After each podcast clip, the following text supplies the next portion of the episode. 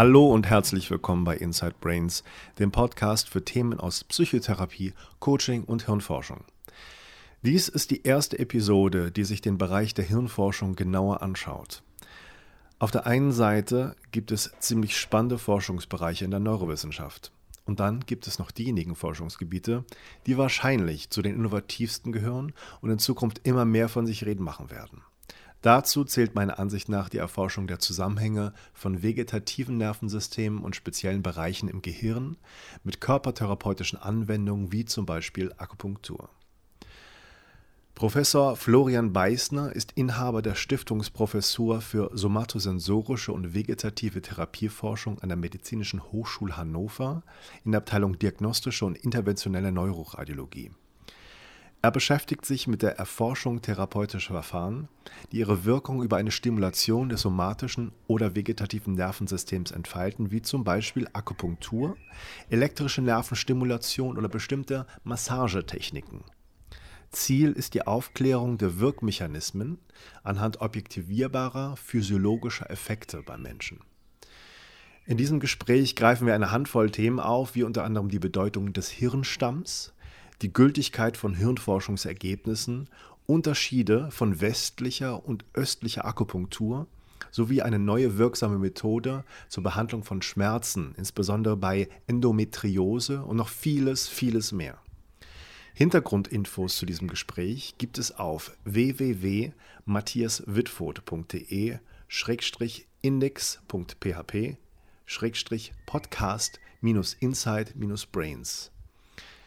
www.matthiaswitford.de index.php podcast insight brains Viel Spaß beim Hören. Florian ähm, herzlich willkommen beim Podcast. Dankeschön. Freue mich, ähm, dass ich dabei sein kann. Sehr gerne. Ähm, meine erste Frage an dich. Ähm, wie ist es geschehen, dass du als Physiker zur Akupunktur gekommen bist? Ist ja eigentlich eine Kombination oder ja. ein Weg, der nicht so ganz naheliegend ist. Nee, das ist nicht naheliegend. Äh, ich wollte auch in der ersten äh, Hälfte äh, meiner Ausbildung wirklich nur Physiker werden. Also ich habe hm. theoretische Physik studiert in München und wollte auch ähm, bei einer theoretischen Elementarteilchenphysik, habe dann noch meine Diplomarbeit geschrieben und fand das eigentlich ganz gut, aber habe dann zum Ende schon gemerkt, das ist nicht das, was ich machen will. Also man sitzt dann da in seinem Büro mit einem Blatt Papier und einem Bleistift und versucht irgendein Integral zu lösen für teilweise Wochen. Und das war nicht meine Vorstellung von dem, was ich machen wollte. Der Nachbar versteht nicht, was man machen will. Und ähm, oder also der Nachbar im Büro versteht nicht, woran man arbeitet, weil er wieder eine andere Mathematik macht und so weiter. Mhm. Und ähm, Akupunktur hat mich in der Zeit immer schon interessiert, aus irgendeinem Grund. Also ich bin, ich mache ähm, äh, Kampfkunst, habe schon also lange Kampfkunst gemacht und fand immer diese Verbindung in, in, in, Asien interessant zwischen Kampfkunst und Heilkunde. Und bin so auf diesem Weg äh, zur Heilkunde gekommen, also gekommen in dem Sinne, dass ich mich früh dafür interessiert habe. Habe dann in München schon ein paar Vorlesungen über Akupunktur gehört, an einer, einer ähm, LMU damals. Und ähm, habe dann irgendwann nach dem Diplom, nach, nachdem es dann nicht weiterging, eine ziemliche Krise gehabt und wusste eigentlich nicht, was ich machen wollte. Ein Jahr hat es ungefähr gedauert und dann habe ich mich entschieden, ich möchte promovieren über irgendwas, was mit Akupunktur zu tun hat, aber ich möchte das als Physiker machen. Ja, und als ich das entschieden habe, war natürlich die Frage, wie setzt man das um? Dann habe ich mich auf Stipendien beworben, habe mich, ähm, habe erstmal geschaut, wie kann man, was kann man als Physiker dazu beitragen und bin dann schnell auf die Bildgebung gekommen, weil damals ähm, gerade Studien zur funktionellen äh, Bildgebung, erste oder erste Studien zur funktionellen Bildgebung ähm, bei Akupunktur ähm, ver veröffentlicht worden waren und da interessante Effekte gezeigt hatten, dass man also quasi sehen kann im Gehirn, welche Regionen äh, aktiviert werden, wenn man eine Nadel äh, in den Körper sticht. Mhm. Solche Geschichten. Und ähm, habe dann ähm, ja, wie gesagt, äh, Anträge geschrieben, habe auch ein Stipendium bekommen dann äh, von der Könlechner Stiftung damals. Wann war das ungefähr? In welchem das war Jahr? 2006. Mhm. Genau, 2006. Und äh, dann war ich in der interessanten Situation, dass ich eigentlich Geld hatte, aber keinen Betreuer. Und ich habe dann angefangen, damals chinesische Medizin zu studieren an der Uni Porto. Das war so ein, ähm, eines der ersten europäischen Masterprogramme ähm, in chinesischer Medizin. Da bin ich äh, dann jedes zweite Wochenende hingeflogen für zwei, drei Tage und wieder zurückgeflogen. Das war relativ aufwendig von Frankfurt, aber damals ohne Familie war das noch, ging das alles noch. Und habe dann dort in Porto einen Physiker kennengelernt, der sich mit Akupunktur beschäftigt hat. Das äh, war der Professor Schwarz, Aha. der auch in Frankfurt war. Und äh, den habe ich abends angesprochen und sagte, ja, ich kann das doch betreuen, so eine Arbeit. Und so ging das dann. Dann bin ich nach Frankfurt gegangen, habe dort äh, Professor Landvermann, äh, mein, auch meinen jetzigen Chef, kennengelernt, der das dann als Mediziner co-betreut hat. Und ja, so ging das dann los. Und dann habe ich quasi von 2006 an in ähm, Frankfurt eine Doktorarbeit über Akupunktur geschrieben, wo mhm. ich ähm, mit FMRT, also mit funktioneller Kernspintomographie, dann Hirnaktivierung untersucht habe bei Akupunktur. Hm. Hast du irgendjemanden in der Zeit getroffen, der sowas ähnliches gemacht hat als Physiker Nein. in der Richtung? Nein. Okay. Ähm, mir ist in letzter Zeit aufgefallen, dass es doch einige Physiker gibt, die danach in diese Richtung Heilpraktiker gehen, gerade im komplementärmedizinischen Bereich. Das ist nicht völlig unüblich. Mhm. Also wenn man so wenn man mit der unbelebten Materie dann doch nicht so viel anfangen kann, wie man sich gehofft hat, dann gibt es da anscheinend noch andere Betätigungsfelder. Aber ähm, also üblich ist das nicht. Also ich habe äh, eines der ersten Interviews, was ich hier geführt habe, mit dem Gary Bruno Schmidt. Äh, das ist ein Amerikaner, der ist ursprünglich Quantenphysiker ah, ja. und ist dann in die Schweiz gegangen zum ähm, C.G. Jung Institut und mhm. hat gedacht, C.G. Jung, das wäre irgendwas mit Pauli, der hätte irgendwas mit Physik zu tun und ist dann darauf gekommen, dass es analytische Psychologie ist oder Psychoanalyse und ist da hängen geblieben. Das ist auch interessant. Ja, Pauli und Jung haben ja, die, haben ja sehr interessante Kommunikation in der Physik, aber auch über die Psychologie geführt. Ja. ja. Ja, ich kenne mittlerweile noch Leute, also, ich, also der, der Vitali Napado aus, ähm, aus Boston, der ist Ingenieur eigentlich vom MIT und ist dann als Ingenieur irgendwann auch, äh, hat er angefangen zu akupunktieren, mhm. hat dann eine Ausbildung gemacht und mittlerweile untersucht er auch Akupunktur mit, mit Kernspintomographie. Mhm. Also das gibt es schon noch mal häufiger, aber ähm, ich denke, man kann es an einer Hand abzählen. Also du wirst, wirst das bestimmt anders beurteilen als viele andere, gerade die so auf die harte Physik oder harte Wissenschaft stehen. Aber sind dir viele Leute begegnet, die die Nase gerümpft haben und gesagt haben, du machst als Physiker hier Studien zur Akupunktur, das ist doch eh alles völlig dubios und äh, seltsam und passt nicht zusammen? Ja, äh, sowas kriegt man eher in der Medizin mit als in den Naturwissenschaften. Also ähm, bei Wissenschaftlern und bei Physikern ist es in der Regel so, wenn man denen erklären kann, ähm, wir haben hier Effekte, die sind messbar, ich messe zum Beispiel ähm, eine Veränderung von irgendwelchen vegetativen Parametern, Blutdruck, äh, Herzfrequenz, Sachen, die ich wirklich nachweislich und wiederholbar messen kann. Und ich finde immer einen Effekt, wenn ich jemandem eine Nadel reinsteche, dann können die das akzeptieren. Denn äh, das entspricht ja den Regeln der, der Wissenschaft. Wenn ich etwas äh, reproduzierbar äh, auch am Menschen demonstrieren kann, dann ist das natürlich Wissenschaft. Und äh, so einen Gegenwind bekommt man in der Regel eher aus der Medizin. Oder natürlich, was auch äh, heutzutage ähm, sehr in Mode gekommen ist, ist diese Skeptikerbewegung. Das heißt, mhm. ähm, Leute, die sich selbst auf die Fahnen geschrieben haben, äh, für das Gute in der Wissenschaft zu kämpfen und jegliche äh, aus ihrer Sicht Abweichler wirklich äh, bis aufs Blut zu bekämpfen. Also da weiß ich, dass viele Kollegen von mir da Probleme mit haben und das geht mhm. auch immer auf, die, auf der persönlichen Schiene, mhm. endet das dann meistens. Die Erfahrung habe ich bisher noch nicht gemacht, aber äh, ich schätze, dass das irgendwann auch anfängt. Mich kennen einfach noch nicht genug Leute.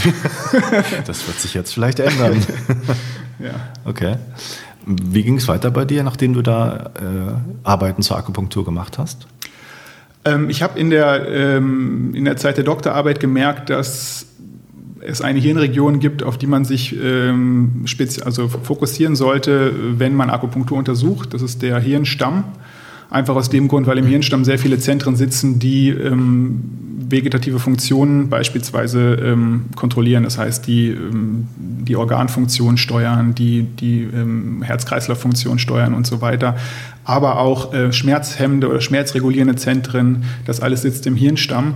Und ähm, man muss davon ausgehen, dass ein Großteil der Akupunkturwirkung über diese Areale ähm, zustande kommt. Und deswegen habe ich mich äh, schon während der Doktorarbeit spezialisiert auf die ähm, funktionelle äh, Bildgebung des Hirnstamms, die aus mehreren Gründen nicht trivial ist. Also es gibt äh, im Hirnstamm ähm, eine, also der Hirnstamm unterscheidet sich vom Rest des Gehirns dadurch, dass er zum Beispiel sehr, von sehr großen Blutgefäßen umgeben ist und dass es in dem Bereich zu einer Pulsation von Hirnflüssigkeit kommt. Und all diese, das sind alles Störeinflüsse, die eine normale funktionelle Kernspintomographie-Messung dort stark erschweren, weil sie einfach falsche Signale dort senden. Und deswegen habe ich mich auf diese Region spezialisiert und ähm, spezielle Auswerteverfahren entwickelt, um im Hirnstamm besser messen zu können. Denn damals war das, ähm, also ich weiß noch, als ich anfing in, in Frankfurt, haben die Leute gesagt, mach bloß nichts mit dem Hirnstamm, dann misst du eh nur Rauschen. Und mhm. ich musste das aber, weil ich eben gedacht habe, dort findet man äh, die Effekte, was sich später auch als wahr herausgestellt hat. Also habe ich ähm, dann weiter an diesen Verfahren gearbeitet. Und das hat sich ein bisschen verselbstständigt. Also ich habe heute so einen Fokus auch auf den, auf den Hirnstamm und äh, mache da immer noch Methodenentwicklung. Und ähm, das ist halt so ein kontinuierliches Thema gewesen dann. Und bei der Akupunktur habe ich, ähm, hab ich auch weitergemacht. Ich habe dann 2010 oder 2009, glaube ich, die Promotion abgeschlossen und hatte dann eine Anschlussstelle noch in Frankfurt für ein Jahr als Postdoc und bin dann ähm, nach Jena gegangen. Da habe ich in der Psychiatrie gearbeitet, äh, drei Jahre hm. ähm, bei Professor Bär. Auch ähm, also mehr im Fokus vegetatives Nervensystem, aber auch mit Bildgebung und ähm, ansonsten ähnlichen Themen. Wie bist du da hingekommen? Äh, der hat mich, äh, hat mich angerufen okay. und sagte, er bräuchte jemanden, der Bildgebung macht und eben dieser Hirnstammfokus, das, ähm, hm. Das passte dann gut, weil eben Herr Bär, auch sich, Herr Bär sich auch mit dem äh, vegetativen Nervensystem, allerdings bei psychiatrischen Erkrankungen, hm. Äh, beschäftigt. Hast du da so ähm, Hauptergebnisse in der Zeit in Jena, die du erzählen könntest?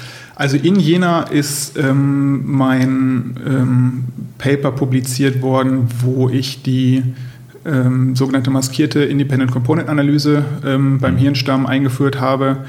Das war, ähm, das ist das Paper, wo ich, also letztendlich die Arbeit dazu ist oder die Messungen dazu sind in Jena, sind in Jena entstanden, ja, genau.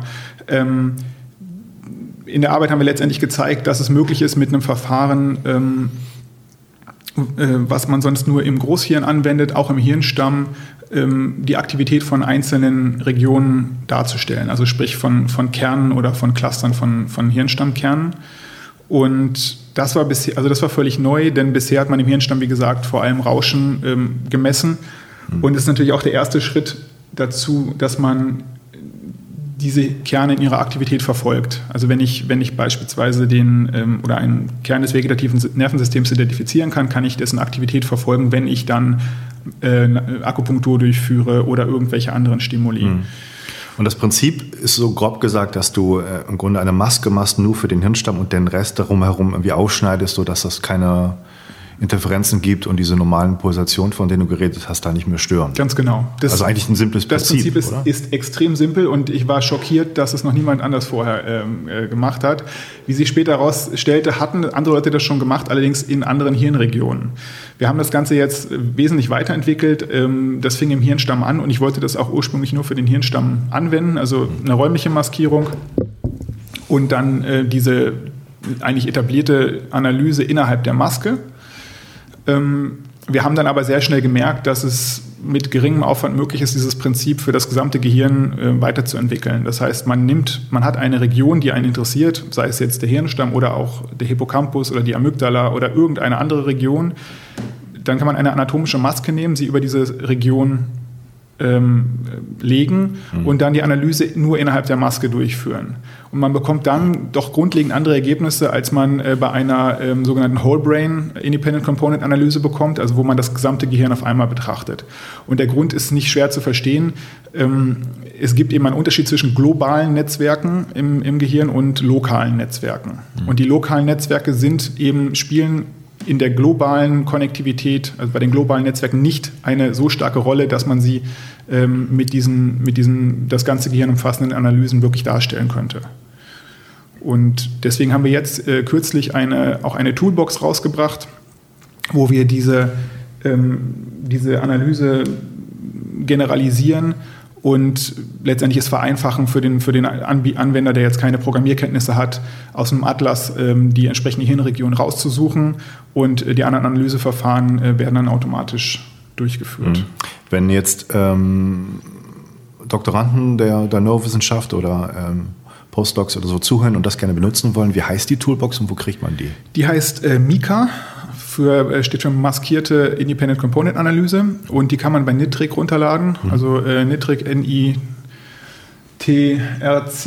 ist ein ähm, Repository, wo, ähm, wo Open Access Software ähm, für neurowissenschaftliche Zwecke ähm, ja, kostenlos mhm. zum Download ähm, bereitsteht. Klasse. Da haben wir eine Seite.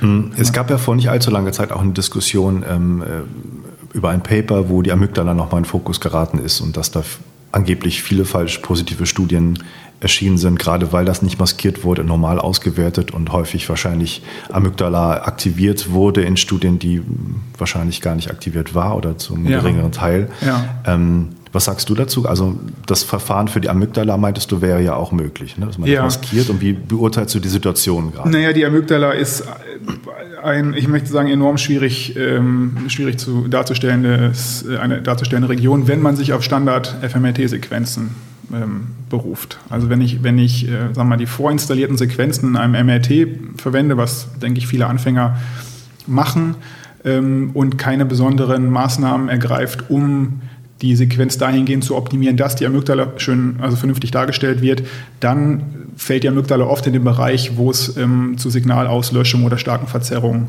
äh, kommen kann. Das liegt einfach daran, weil ähm, direkt unter, dem, ähm, unter der Hirnregion, die die Amygdala ähm, beinhaltet, eben der, der Gehörgang mündet ähm, und der ist luftgefüllt und luftgefüllte Räume führen im MRT immer zu Verzerrungen.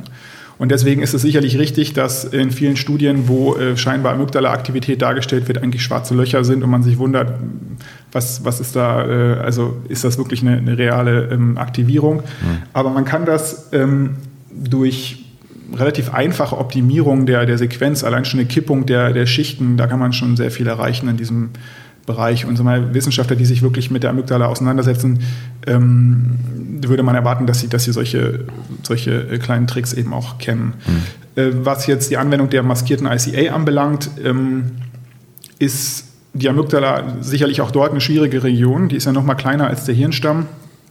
Ähm, ist unglaublich kompliziert im Aufbau von, von den Kernen. Also ähm, und ich denke, dass man, wenn man die Amygdala schön darstellen will, wenn man auch die Einzelkerne in der Amygdala sehen will und mit der, mit der maskierten ICA das Ganze erreichen möchte, dann sollte man schon ähm, eine Nicht-Standard-FMRT-Sequenz nehmen. Also man sollte, eine, man sollte eine Auflösung wählen, die doch äh, über dem Durchschnitt von, sagen wir mal, drei Millimetern liegt. Also besser wäre, man nimmt mit zwei Millimetern oder vielleicht sogar 1,5 Millimetern äh, räumliche Auflösung auf. Ich denke, dann kann man da gute Ergebnisse mhm.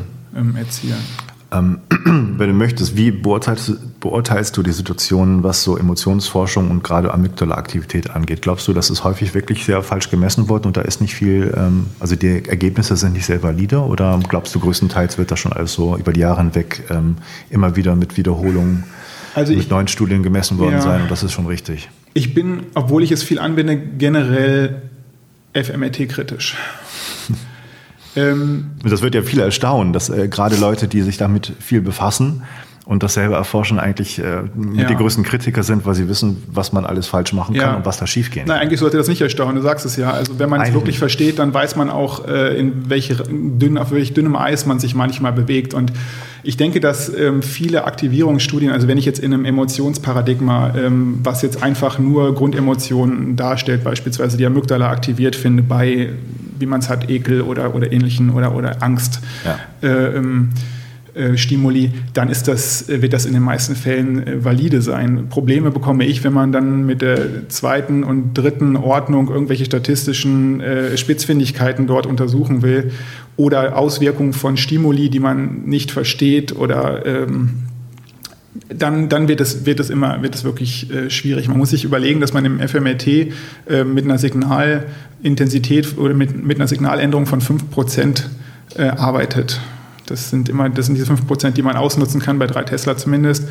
Und ähm, demgegenüber führt zum Beispiel, wenn ich den Kopf nur um drei Millimeter zur Seite bewege, also wenn der Proband sich ein bisschen bewegt, führt das teilweise zu einer Signaländerung von 50 Prozent. Wenn ein ähm, dunkles auf ein helles Voxel trifft und da eine Verschiebung gibt, dann kann ich leicht das Ganze diesen ganzen Effekt überdecken. Das muss man vielleicht nochmal genau erklären, weil das Leute, die das nicht äh, anwenden, vielleicht nicht so schnell verstehen, aber das eine wichtige Sache ist. Also erst einmal gibt es das Problem, dass es ein großes äh, Rauschen gibt, wo die eigentlichen Bildintensitäten oder Signale nur einen ganz geringen Prozentsatz ausmachen, so mit ja. 5 Prozent hast du gesagt. Genau. Ähm, und dann gibt es das Problem, dass die Leute natürlich im Scanner sich bewegen und die Areale, die man mal irgendwo lokalisiert hat, äh, dann wieder woanders sind und, und das auch ein gewisses Rauschen in das Bild reinbringt. Das sind so die großen Sachen. Genau, äh, und vor allem ähm, muss man tunlichst ausschließen, dass es eine Bewegung gibt, die in irgendeiner Weise mit dem Stimulus äh, assoziiert ist. Und man muss tunlichst ausschließen, dass äh, es Bewegungen gibt, die zum Beispiel in einem Gruppenvergleich mehr die eine Gruppe als die andere Gruppe betreffen. Das ist ja, äh, ja. das ist jetzt äh, vor drei, vier Jahren, glaube ich, äh, nochmal in einer großen Studie gezeigt worden, dass eine Bewegung ähm, auch zu sogenannter falscher Konnektivität führen kann. Also wenn, wenn, es, wenn man ein Kollektiv hat und man untersucht jetzt keine Aktivierung im FMRT, sondern Konnektivität, also man stellt die Frage, welche Hirnregionen miteinander kommunizieren oder, oder funktionell verbunden sind, dann kann diese Konnektivität äh, falsch positive Ergebnisse geben, wenn die ähm, Probanden sich bewegt haben. Wenn man, ein, wenn man dann beispielsweise eine Gruppe vergleicht, wo ähm, in der einen Gruppe Patienten sind, äh, die zum Beispiel aufgrund von ADHS oder äh, Parkinson oder irgendwelchen anderen Erkrankungen sich mehr bewegen als die Kontrollgruppe, dann äh, kann es eben da zu falschen, ähm, falschen Unterschieden kommen, die in, wirklich, die in Wirklichkeit auf Bewegungsunterschieden basieren. Ja. Also das, aber das, das wird auch von vielen Experten wird das immer wieder ignoriert. Also da wundert man sich, wie wenig Leute das ernst nehmen. Was glaubst du, was die Gründe dafür sind? Auch so ein bisschen nicht die eigenen Schwächen der Arbeit zugeben zu wollen? Ja. Das geht ja auch mal um Forschungsgelder letztendlich. Also zum einen ist FMAT einfach zu leicht. Das heißt, ähm, ein, MRT-Scanner steht heute ja in jedem Krankenhaus. Das heißt, es fühlen sich sehr viele, ja, ich denke auch äh, einfach sehr viele Abteilungsleiter oder, oder Chefs ähm, genötigt ähm, oder, oder ja, motiviert, diesen Scanner für die Forschung zu verwenden und setzen dann Leute an die Geräte, die sich nicht besonders gut auskennen. Und äh, zum anderen ist im FMAT aber auch sehr schwierig. Also wenn man es wirklich verstehen will und, und wirklich diese, diese Zusammenhänge, über die wir ja gerade gesprochen haben, mit den Verzerrungen und, mhm. und Signalauslöschung und dem Einfluss von Bewegung, wenn man das wirklich verstehen will, muss man das eigentlich schon äh, jahrelang anwenden. Und äh, ich denke, dass das dass es so eine gefährliche Mischung ist. Also man, man, ähm, man kriegt natürlich auch also wir haben es gibt ja den ganzen Bereich auch noch von, von ähm, statistischer Grenzwertbildung. Das ist ja auch ein Riesenproblem in der FMRT, dass man, dass man eigentlich ähm, jedes Mal 50.000 parallele Tests rechnet und irgendwie dafür korrigiert, also wenn man 50.000 Pixel oder Voxel hat, auf die man schaut und man macht den Test letztendlich für jedes Voxel einzeln und muss sich dann irgendwie überlegen, wie man, wie man seine P-Wertinflation wieder, wieder in, äh, in den mhm. Griff bekommt. Also ähm, und also das ist ja, das ist ja ein, ganz wichtiges Thema. Das muss vielleicht auch noch mal ein bisschen vertiefen und ja. kurz ein bisschen einfacher darstellen. Ähm, du sagst ja richtig, dass man verschiedene Bildpunkte hat, wie beim ähm, normalen Foto auch letztendlich vergleichbar mit den äh, Pixeln, die man da hat. Das sind halt Voxel beim, beim FMRT, wo man 3D-Würfel genau. hat. Man berechnet im Grunde für jeden kleinen Würfel, den man hat, der ein paar Millimeter im Durchmesser ist, einen eigenen statistischen Test und müsste das eigentlich durch alle, durch die Anzahl aller Tests teilen, um wirklich statistisch ein bisschen genau. gut arbeiten zu können. Ja? Und aber das, das verhaut halt eigentlich, eigentlich die Ergebnisse. Genau, das geht nicht. Also eine Standardkorrektur, so wie du sie besprochen hast, würde man ja, es wäre die Bonferroni-Korrektur, ja. würde man eigentlich machen, aber dann müsste man Ergebnisse haben, die so signifikant sind, dass man sie niemals bekommt. Also dann mhm. wären alle Tests negativ. Das heißt, man muss irgendeinen Mittelweg wählen. Und diese Mittelwege sind zwar schon teilweise standardisiert, aber ähm, da hat man doch noch sehr viel Freiraum. Und ich kriege immer wieder Paper auf den Tisch, wo Leute immer noch unkorrigierte äh, Grenzwerte verwenden. Und ähm, okay. gerade in der Akupunkturforschung, also es gibt viele Chine ich kriege viele chinesische Paper, wo dann äh, wo dann äh, unkorrigierte Daten äh, publiziert werden wo, oder wo die Probanden oder die, Entschuldigung, die Autoren un unkorrigierte Daten publizieren und ich dann denke, dass da fehlt also grundlegendes ja. Verständnis, das kann man eigentlich nicht mehr, nicht mehr machen heute. Aber dass diese Mischung, also, also, ein, also ähm, zur ursprünglichen Frage, ähm, ich glaube gar nicht, dass da sehr viel bewusst betrogen wird. Ähm, die FMRT lädt äh, dazu ein, dass man sehr viel testet. Es gibt ja auch eine Reihe von Vorverarbeitungsmöglichkeiten, es gibt eine Reihe von Auswertungsmöglichkeiten, es gibt verschiedene Toolboxen. Und wenn das eine nichts, äh, wenn bei der einen Analyse nichts rauskommt, dann wird in vielen Labors, und das habe ich überall gesehen, also auch an Elite-Universitäten, äh, einfach nochmal eine zweite Analyse gemacht. Und die hat man dann aber in dem Moment, wo das Paper publiziert wird, hat man die dann vergessen. Mhm. Ja? Oder es werden auch mal eine dritte, vierte, fünfte oder es werden auch äh, 50 parallele Analysen gemacht ähm, mit immer wieder neuen äh, Parametereinstellungen. Und am Ende findet man bei irgendeiner dieser Analysen dann ein signifikantes Ergebnis, was vielleicht auch mal ähm, ja, 0,001 oder also ein bisschen signifikanter ist, wo man denkt, ja, das ist was. aber da, durch das Verschweigen der, ähm, der ganzen vorher gemachten Analysen ist das eigentlich kein signifikantes Ergebnis. Mhm. Und dieses, ähm, ja, das ist, so ein, das ist ein, eine Mischung. Also ich habe auch, äh, ich spreche immer Leute darauf an, wenn ich das sehe, dass, dass äh, sowas passiert. Und das ist so eine Mischung aus ähm, Verdrängung, ja, und wir machen das ja nicht so und nein, ja, die anderen machen das ja noch schlimmer. Mhm. Ähm, also richtig wenn man, wenn man, wenn man strikt, also strikte Wissenschaft ist das auf jeden Fall nicht. Da muss man sich, muss man sich äh, hüten, denn ähm, die, die, diese ganzen ähm, Analyseansätze oder die, die modernen ähm, Softwareprogramme haben immer noch keinen Weg gefunden, wie man für diese parallelen äh, oder wie man für diese multiplen Analysen korrigiert. Also das ist, das ist sehr schwierig, wenn man das ernsthaft machen will, selbst wenn man das machen möchte. Florian, siehst du denn in Zukunft irgendwie Verbesserungen der, der Auswertestandards auf irgendeine Art und Weise?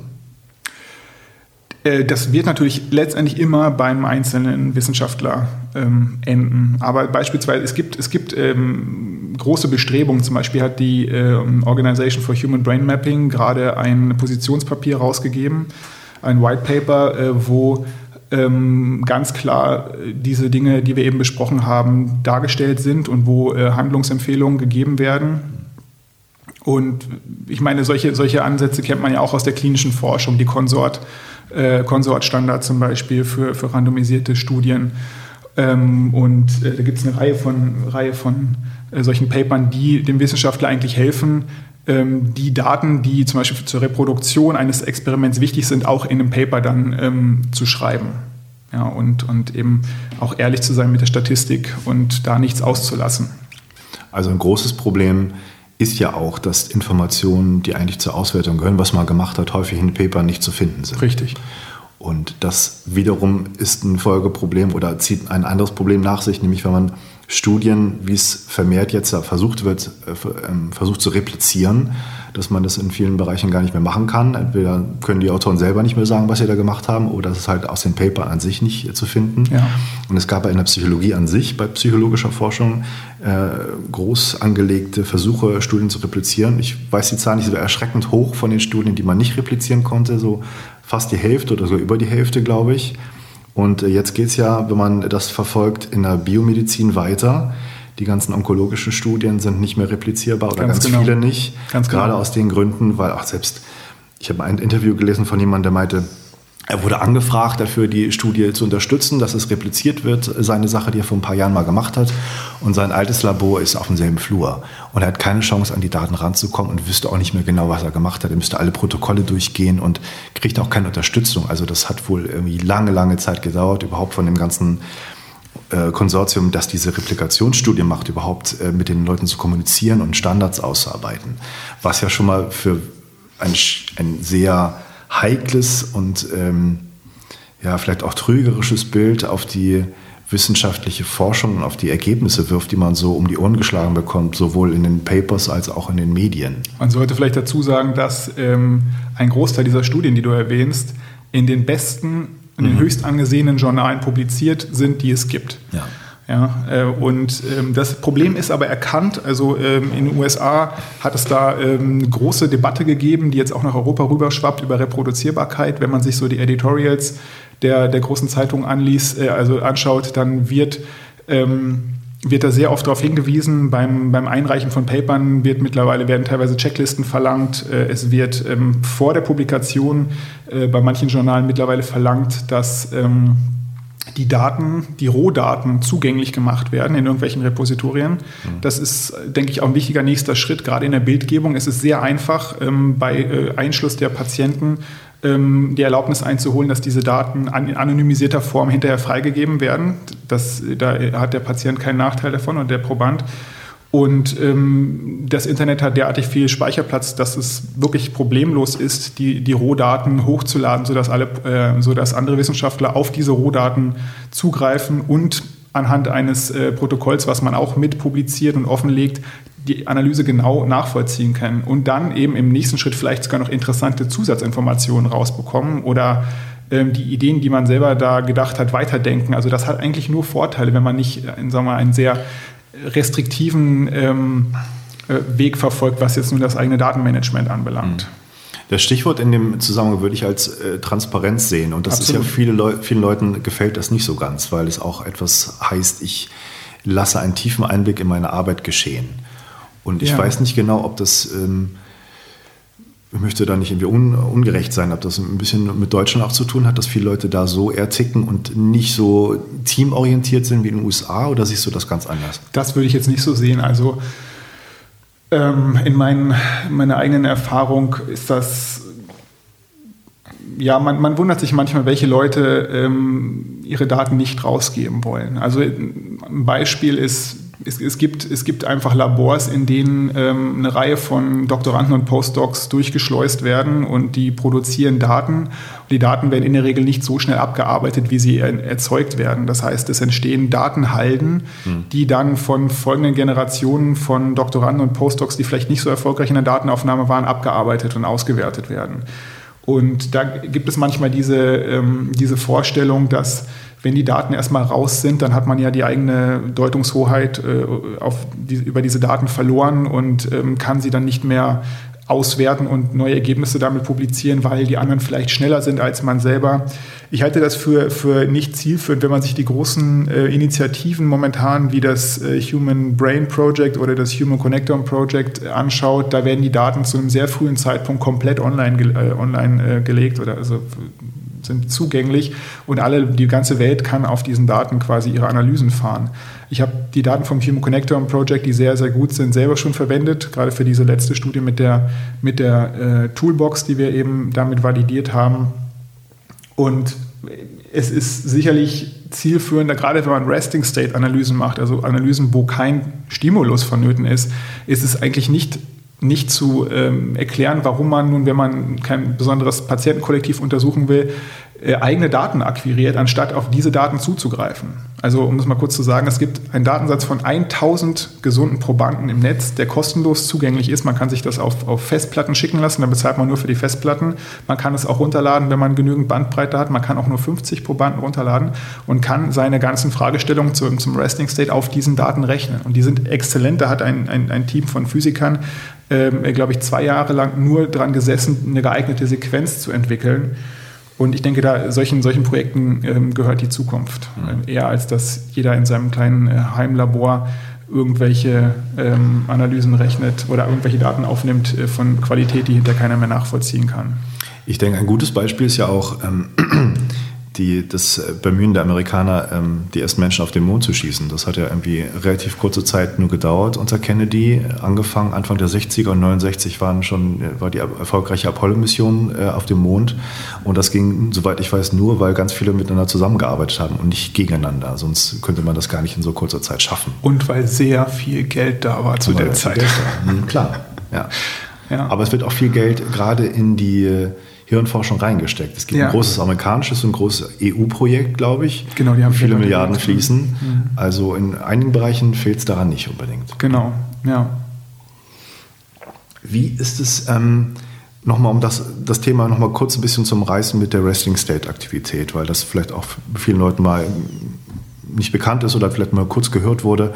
Das ist sozusagen, wenn man Leute einfach nur reinlegt und sagt, die sollen an nichts Besonderes denken, die Augen schließen, öffnen, je nachdem, wie man das misst. Und dann hat man einfach Aktivität von zehn Minuten des Gehirns, wo es einfach nichts, keine Aufgabe hat und an nichts denken soll. Das ist so das Grundsätzliche. Genau. Wie, wie siehst du das? Ist das etwas, was, obwohl es schon seit ein paar Jahren sehr aktuell ist, immer noch weiter differenzierter analysiert wird oder ist das langsam wieder am Verschwinden? Also es ist unglaublich schwer, die Richtung, die Stoßrichtung der Resting State äh, FMRT zu sehen oder zu verstehen. Also es ist ganz schwer zu sagen, das Feld bewegt sich in die Richtung oder in jene Richtung. Also was mir aufgefallen ist, äh, ist, dass die äh, Analysen immer ähm, komplizierter werden. Es geht viel in die Richtung Netzwerktheorie mittlerweile, dass man eben versucht, das Gehirn als Netzwerk darzustellen ähm, und dann zu verstehen, wie bestimmte Hirnregionen ein Netzwerk bilden, was sich dann unter bestimmten Umständen verändert. Ähm, die Resting State FMRT hat sicherlich ihre, ihre Berechtigung, wenn es um die ähm, Messung von Konnektivität geht, also eben wenn man, wenn man äh, wissen möchte, welche Hirnregionen miteinander verschaltet sind. Ähm, ich benutze selbst Resting State FMRT, auch im Hirnstamm kann man dort äh, relativ schön Konnektivität darstellen. Äh, es gibt sicherlich Limitationen, also insbesondere ähm, wenn es um die Interpretation der Ergebnisse geht, die man im Resting State bekommen kann. Also ein Beispiel ist, es gibt eben so ungefähr zehn ähm, Netzwerke im Großhirn, die sehr regelmäßig und wiederholbar ähm, dargestellt werden können, die eben im Ruhezustand, also wenn der Proband im MRT nichts macht, äh, auch aktiv sind. Und eins davon ist äh, eben das äh, sogenannte Default Mode Network äh, oder Default Network. Und ähm, über dieses Default Network gibt es sicherlich mehrere äh, 10.000 Publikationen. Ich möchte trotzdem sagen, dass ich glaube, dass niemand heute weiß, was das Default Mode Network eigentlich macht. Trotz dieser ganzen Studien. Und der Grund ist einfach der, dass wie du sagst, man, die, die, Probanden tun eigentlich nichts, aber das Gehirn ist ja trotzdem nicht in Ruhe. Das heißt, diese, dieses Default Mode Network ist ein, äh, eine Struktur oder ist ein, eine, eine, äh, eine Summe von, von einzelnen Hirnregionen, die ein gemeinsames zeitliches Verhalten haben. Das heißt, die werden mal aktiver, dann sind sie wieder weniger aktiv, dann werden sie wieder aktiv und weniger aktiv in dieser ganzen Zeit. Aber da wir nicht wissen, was der Proband in der Zeit wirklich gemacht hat, weil er eben keinen Task, keine Aufgabe hatte, bleibt die Interpretation wirklich immer ein Stück im Dunkeln es, gibt, es gab ähm, eine Reihe von, von Interpretationen, was das Default Mode Network macht. Also man ist ja mittlerweile weg von diesem, ähm, das ist der Zustand, in dem das Gehirn nichts macht, weil ähm, natürlich macht das Gehirn nie nichts. Es gibt, das Gehirn ist ständig damit be, äh, beschäftigt, ähm, uns sagen mal, also, sagen mal, unbewusste äh, Vorgänge zu koordinieren und sei es nur die vegetative Regulation, die ja ständig am Laufen gehalten werden muss. Das ist ja bleibt uns in der Regel verborgen, was, was dort alles reguliert wird. In, äh, entsprechend haben wir in einer Studie auch gefunden, dass viele Regionen des Default Mode Networks eng mit der parasympathischen äh, Aktivität, also mit dem, mit dem einen Schenkel, mit der Aktivität des einen Schenkels des vegetativen Systems ähm, zusammenhängen, was sicherlich kein Zufall ist. Ähm, und zum anderen haben Leute herausgefunden, dass ähm, das Default Mode Network eben mit autobiografischen ähm, ähm, autobiografischen Gedanken ähm, assoziiert. Das heißt, immer wenn ich über mich selbst und meine eigene Vergangenheit ähm, nachdenke, dann wird das Default Mode Network aktiv. Das mache ich halt viel, wenn ich im Scanner liege und nichts passiert. Aber äh, ich denke, dass diesem ganzen Ansatz Grenzen gesetzt sind. Und wenn Leute dann, ähm, ja, wenn ich quasi auf Konferenzen fahre, in, in, einem Monat ist wieder die Human Brain Mapping, diesmal in, in Genf, dann findet man eine Reihe von, von Studien, wo ich mir denke, was ihr alles in das Default Mode Network reininterpretiert, da wird mir Angst und Bange. Mhm. Ja. Also auch noch ein, ein Beispiel, vielleicht, wenn wir zur Akupunktur mal wieder zurückkommen oder zum Schmerz. Ähm, seit einiger Zeit ähm, gibt es Hinweise, dass ähm, das Default Mode Network bei chronischen Schmerzen verändert ist. So, wenn man jetzt die Interpretationen dazu liest in den Diskussionen der Paper, dann kann man wirklich sehr verschiedene Interpretationen finden. Ich meine, was, was heißt das? Das Default Mode Network ist verändert bei chronischem Schmerz. Heißt das, dass ich weniger autobiografisch denke? Heißt das, dass meine vegetative Regulation vielleicht durch den ständigen Schmerz verändert ist? Heißt das, äh, wie viele Leute sagen, dass der Schmerz Teil meines Selbst geworden ist? Ja, dass ich also, wenn ich nachdenke, immer den Schmerz mitdenke man sieht schon, das lässt eigentlich zu viele mögliche Interpretationen zu, um da zu einem stichhaltigen Ergebnis zu kommen. Und ähnlich, ähnlich funktioniert das immer. Man, man misst das Default Mode Network in zwei Gruppen. Die eine Gruppe bekommt eine Therapie, die andere Gruppe ähm, bekommt keine Therapie oder ein Placebo und dann schaut man, dass sich das Default Mode Network verändert. Also man misst eine unbekannte Therapie mit etwas, was eigentlich nicht wirklich bekannt ist. Und da, das würde ich eben kritisieren, dass das ein Ansatz ist, der sicherlich niemals zu ähm, belastbaren äh, Aussagen führt. Ähm, so wie du es darstellst, ähm, bringt es mich auf den Gedanken, dass es auch eine äh, praktisch zwei Welten gibt, auch gibt der Sprache. Man hatte sozusagen eine neurowissenschaftliche Sprache, wo man in äh, Aktivitäten, in äh, Netzwerken redet und eine Sprache, die man versucht, diese Ergebnisse dahin zu übersetzen, unsere alltagspsychologische Sprache, was heißt selbst, was heißt äh, Überlegung, Gedächtnis und so weiter. Ja. Ähm, und das zieht sich ja durch die ganze Wissenschaftswelt und ganz besonders auch der Hirnforschung. Würdest du ja. das auch so sehen, dass es ein Sprachproblem auch ist? Ja, absolut. Also man muss ganz, ganz genau aufpassen, dass man nicht die Ebenen verwechselt.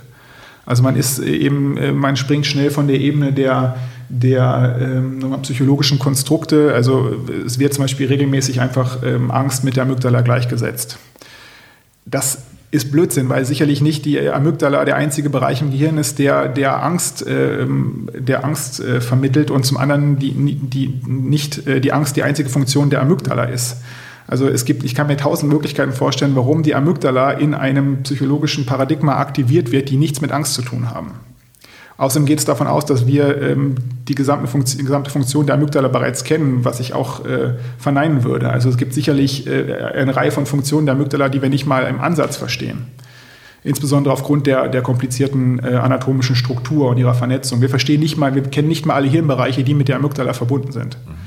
Und deswegen wird leicht, äh, werden da äh, Vereinfachungen vorgenommen, die, die äh, eigentlich verboten sind oder nicht ja. erlaubt sind. Es war, wenn man sich die, die Medien mal anschaut ähm, und die ähm, Darstellung und Berichte über Ergebnisse der Hirnforschung, ja häufig auch so eine Art Vermenschlichung des Gehirns zu sehen. Also da, da springt das Areal an oder ist es im Widerstreit mit dem anderen es Areal. Leuchtet. Es leuchtet auf. Es leuchtet ganz genau. auf. Und das natürlich auch eine gewisse Metaphorik da drin, um der ganzen Sache ein bisschen Herr zu werden.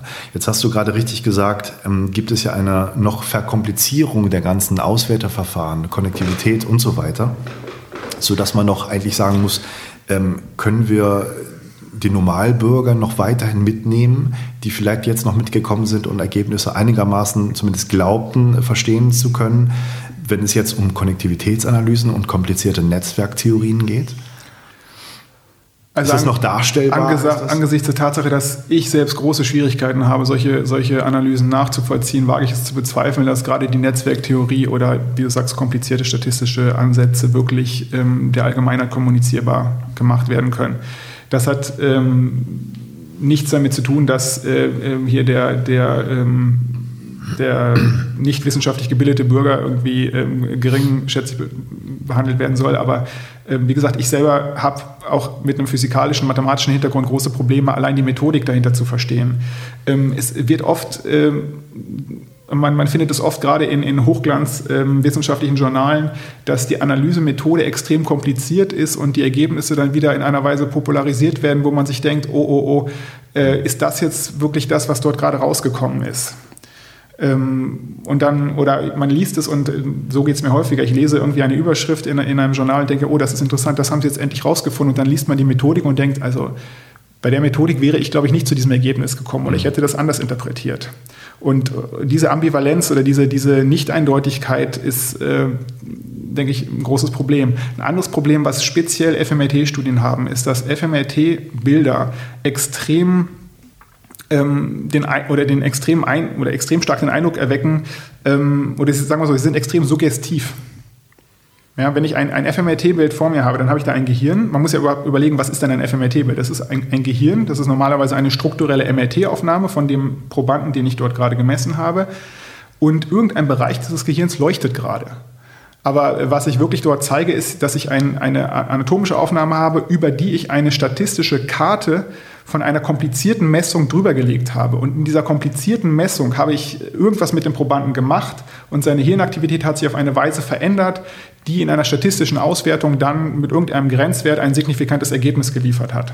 Das heißt, anhand dieser Karte, die sehr suggestiv ist und sagt, okay, diese Hirnregion ist aktiv, dahinter steckt eine enorm komplizierte Analyse. Aber heute geht, gehen viele dazu über, dass diese Karten äh, eben losgelöst von, der, von dem Hintergrund der Analyse betrachtet werden, verglichen werden und man ein Gefühl bekommt, naja, äh, ich kann das ja verstehen. Also dieser Bereich da hinten im Gehirn, der ist anscheinend aktiv. Und ähm, da kann ich zum Beispiel ähm, messen, ob jemand gerade Schmerzen hat gab es gerade ein großes, großes Paper vor ein paar Jahren, was jetzt angeblich gezeigt hat, dass es nun möglich ist, äh, genau zu sagen, ob ein Patient Schmerzen hat oder ob er nur so tut, als ob er Schmerzen hat. Das ist im New England Journal erschienen. Wir haben das damals im Journal Club äh, diskutiert. Und ähm, diese Studie ist, gelinde gesagt, ähm, äh, ja, ich würde sagen, es ist fahrlässig, das so zu publizieren. Also New England Journal of Medicine. New England Journal of Medicine. medizinischen Journal. Das ist das äh, Journal mit dem höchsten äh, Impact-Faktor, soweit mir bekannt ist. Ähm, und äh, diese Studie war eine zusammengewürfelte ähm, Sammlung von Einzelstudien, die niemals mit dem Ziel aufgenommen worden sind, sie zusammen zu publizieren. Das ah. merkte man sofort beim Durchlesen der, der Methoden. Die waren nie aufeinander abgestimmt. Und sie ergaben, sagen wir mal, wenn man das tendenziös zusammenschreibt, eine, ein scheinbares Ergebnis, nämlich, dass wir äh, Schmerz messen können. Es wurde in dieser Studie nur mit künstlichem Schmerz gearbeitet, das heißt Schmerzreize, die in einem klinischen Schmerz, wie sie zum Beispiel wie ein Schmerzpatient ihn spürt, überhaupt nichts zu tun haben. Also ein Hitzeschmerzreiz, der durch eine Thermode auf der Haut äh, appliziert wird, hat überhaupt nichts zu tun mit ähm, einem, einem, ziehenden äh, Knochen- oder Muskelschmerz, den zum Beispiel ein ähm, Mensch mit muskuloskeletalen Schmerz verspürt. Also da allein ist schon die Vergleichbarkeit überhaupt nicht gegeben.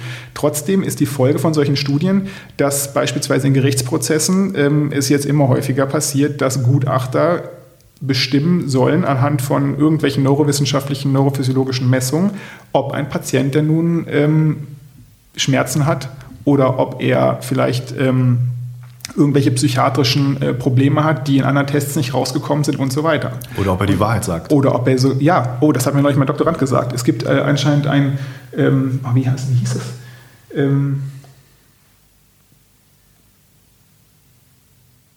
Nee, ich habe es leider vergessen, aber es gibt hm. irgendwie anscheinend ein, eine, eine private Firma, die sich darauf ja. spezialisiert hat. Kenn, kennst du die? Ja, ich habe äh, damals die Paper von den, äh, von den Leuten gelesen, fand es sehr interessant, dass sie es versucht haben rauszukriegen, wenn, was ist das für Aktivität, wenn jemand bewusst eine Lüge äh, sagt, ja, ja. das ist Wahrheit. Und äh, ich weiß, ob es der Daniel Langleben ist oder so ähnlich. Äh, der Name schwört mir noch im Kopf rum, das kann man nochmal recherchieren.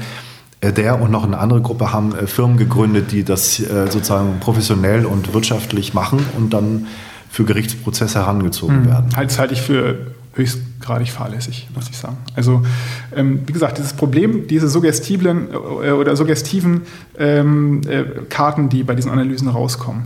Ich meine, man muss ehrlich sagen, also, wenn man sich anschaut, was das FMLT wirklich misst, dann misst FMLT einen Bruchteil der Hirnaktivität, ähm, den man nicht wirklich beziffern kann, aber man, man muss sich nur eine Sache vor Augen führen. Das Bold-Signal, was man misst, ist die, eigentlich ist die, die Veränderung der Durchblutung des Gehirns auf, ein neuronal, auf eine neuronale Aktivitätsänderung. Also ich nehme etwas wahr, sei es von außen oder von innen. Ein Teil meines Gehirns, der diesen Stimulus verarbeitet, ändert seine Aktivität. Es kommt zu einer Blut Durchblutungsveränderung und diese Durchblutungsveränderung messe ich. Die Durchblutungsveränderung braucht allerdings zwei Sekunden, bis sie ihr Maximum erreicht und hat dann auch eine Breite von zwei bis drei Sekunden, sodass man gar nicht genauer als zwei bis drei Sekunden messen kann. Wenn man sich überlegt, was ich in zwei bis drei Sekunden alles denken kann, wie viele Prozesse, wie schnell beispielsweise Motorik funktioniert im Millisekundenbereich, dann kann man sich vorstellen, was alles man nicht misst mit dieser Methode. Mhm. Und zudem ist es so, dass die Analysemethoden darauf ausgerichtet sind, ähm, Lokalisation nur zu messen, also welche Hirnregionen ähm, ist bei einem Stimulus involviert. Das, eine andere Frage stellt man gar nicht bei der Analyse. Oder man stellt eben die Frage, welche Hirnregionen sind, äh, kommunizieren miteinander bei einer bestimmten, äh, bei einer bestimmten äh, Aufgabe. Es könnte ganz andere Moden der, der Hirnaktivität geben, die verteilt sind über das ganze Gehirn, die wir, weil wir die richtige Frage nicht kennen, gar nicht messen. Und wir sind die letztendlich auch ein bisschen eingeschränkt und vorgegeben durch diese Methode, die jetzt gerade da ist und die jeder benutzt. Es so kann auch es. eine ganz andere Methode geben. Genau. Wahrscheinlich gibt es ja auch, die noch viel besser geeignet wäre, Gehirnprozesse genau. darzustellen. Also es gibt auch moderne Ansätze, die, die ähm, beispielsweise Probanden einfach im MRT einen Film anschauen lassen ähm, und dann ähm, mit Software oder mit, mit Algorithmen arbeiten, die selbst lernen, wo man dann nur aus der Hirnaktivität, aus der unverarbeiteten ähm, äh, FMRT-Aktivität Muster äh, rausliest, die dann mit bestimmten Sequenzen im Film ähm, ähm, übereinstimmen oder die bei bestimmten Sequenzen im Film aktiviert werden und ohne dass man wirklich eine konkrete Frage stellt, nur mit diesen, mit diesen adaptiven Algorithmen quasi äh, Hirnfunktionen äh, bestimmen kann und dann quasi auch Vorhersagen oder, oder äh, Vorhersagen machen kann, wenn das Gehirn diese Funktion oder diese, dieses Muster zeigt, dann passiert gerade das, was hier in dem Film zu der Zeit passiert ja. ist. Solche Ansätze, wo man keine wirkliche Hypothese am Anfang hat. Ja, das sind super spannende Ansätze. Hast du ja. damit äh, gearbeitet oder willst du damit mal arbeiten? Ist das ein ähm, Plan? Mein Fokus wird, denke ich, noch längere Zeit auf dem, äh, auf dem Hirnstamm arbeiten, äh, Entschuldigung, wird auf dem Hirnstamm bleiben. Ähm, Im Hirnstamm ist das Signal zu Rauschverhältnis so schlecht, trotz aller Ansätze, dass ich es dort nicht wagen würde, solche, solche mhm. komplizierten äh, Methoden zu verwenden. Wir haben allerdings auch in, in letzter Zeit, ähm, oder habe ich einiges zum Hippocampus gemacht. Ähm, da wäre sowas zu überlegen.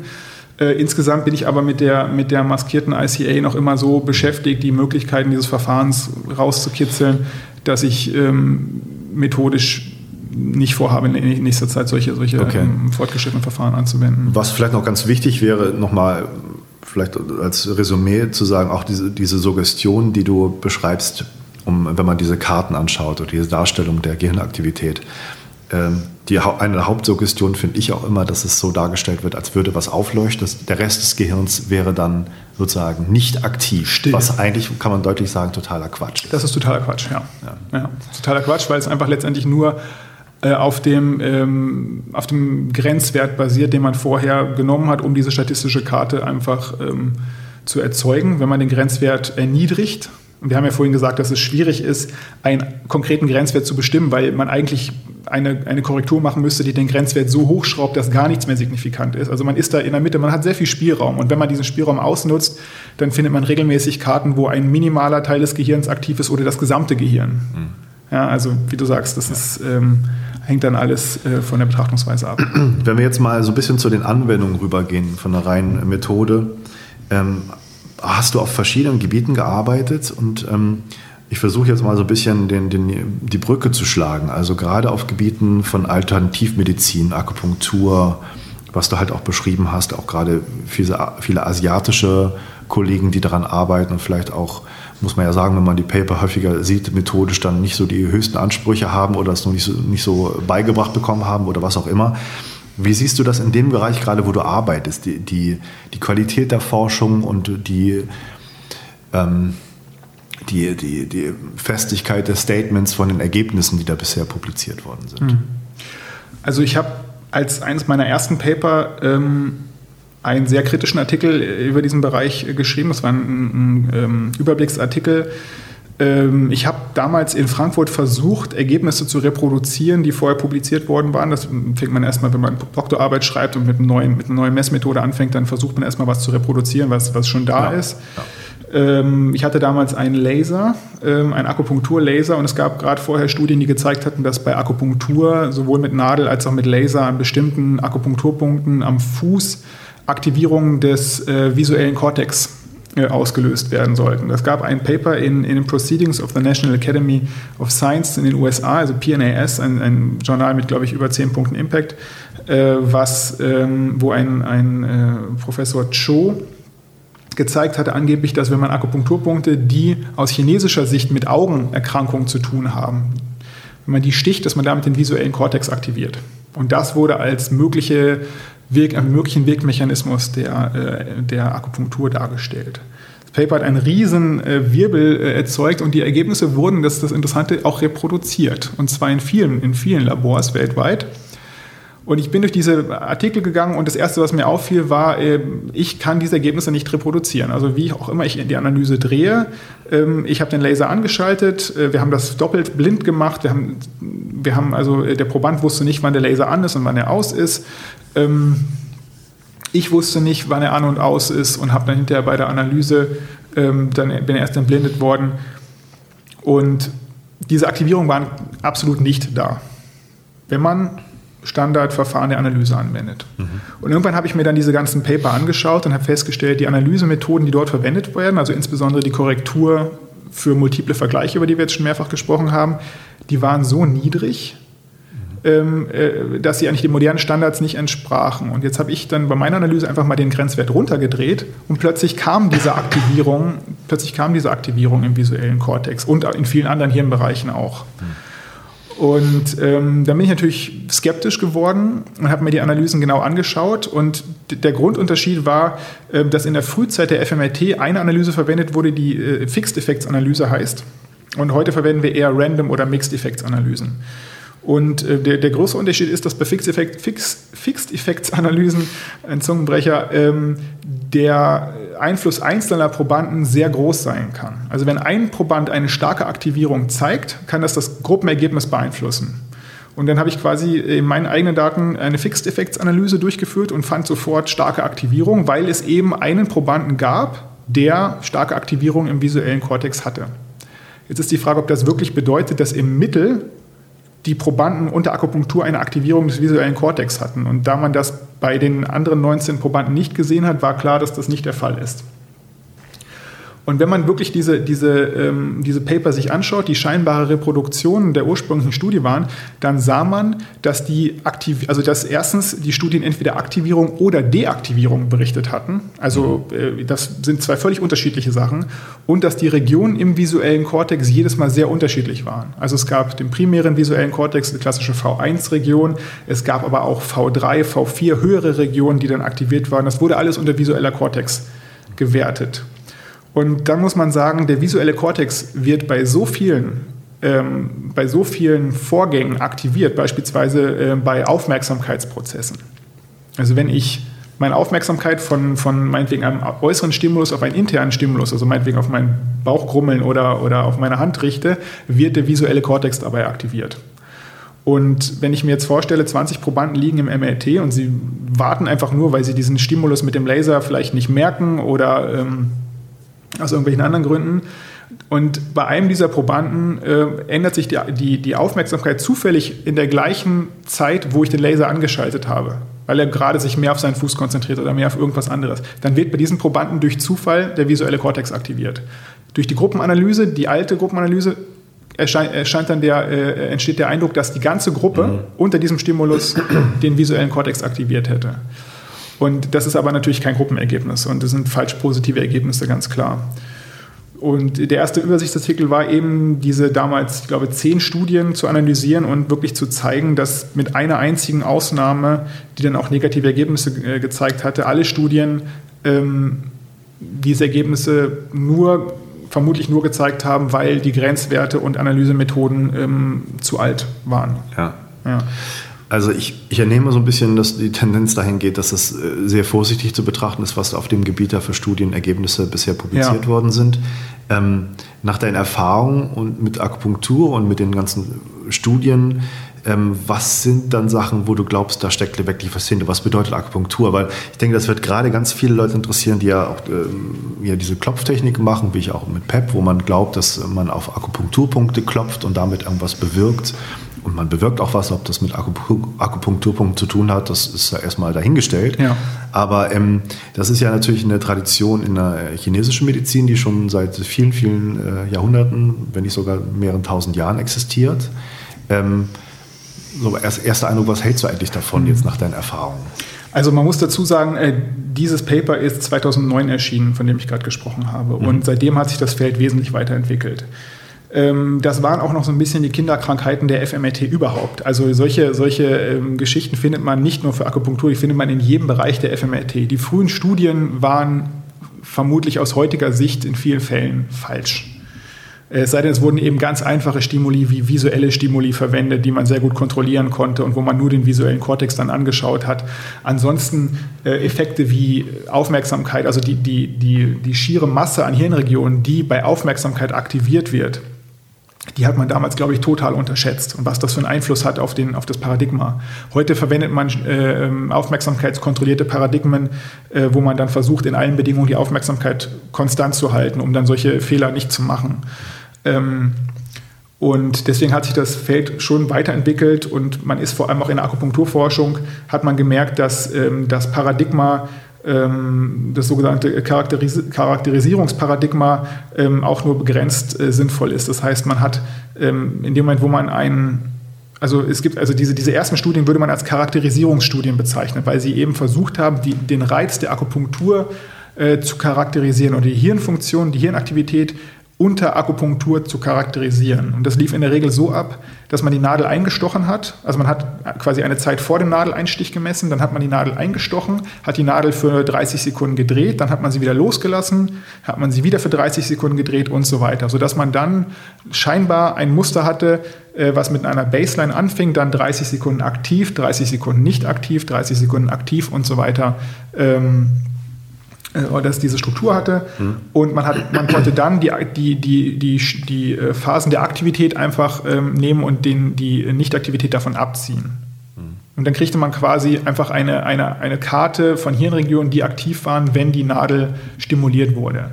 Und was man herausgefunden hat, dass es in der Regel meistens Schmerzareale waren. Und aus heutiger Sicht muss man ein bisschen schmunzeln, weil das ist zu erwarten.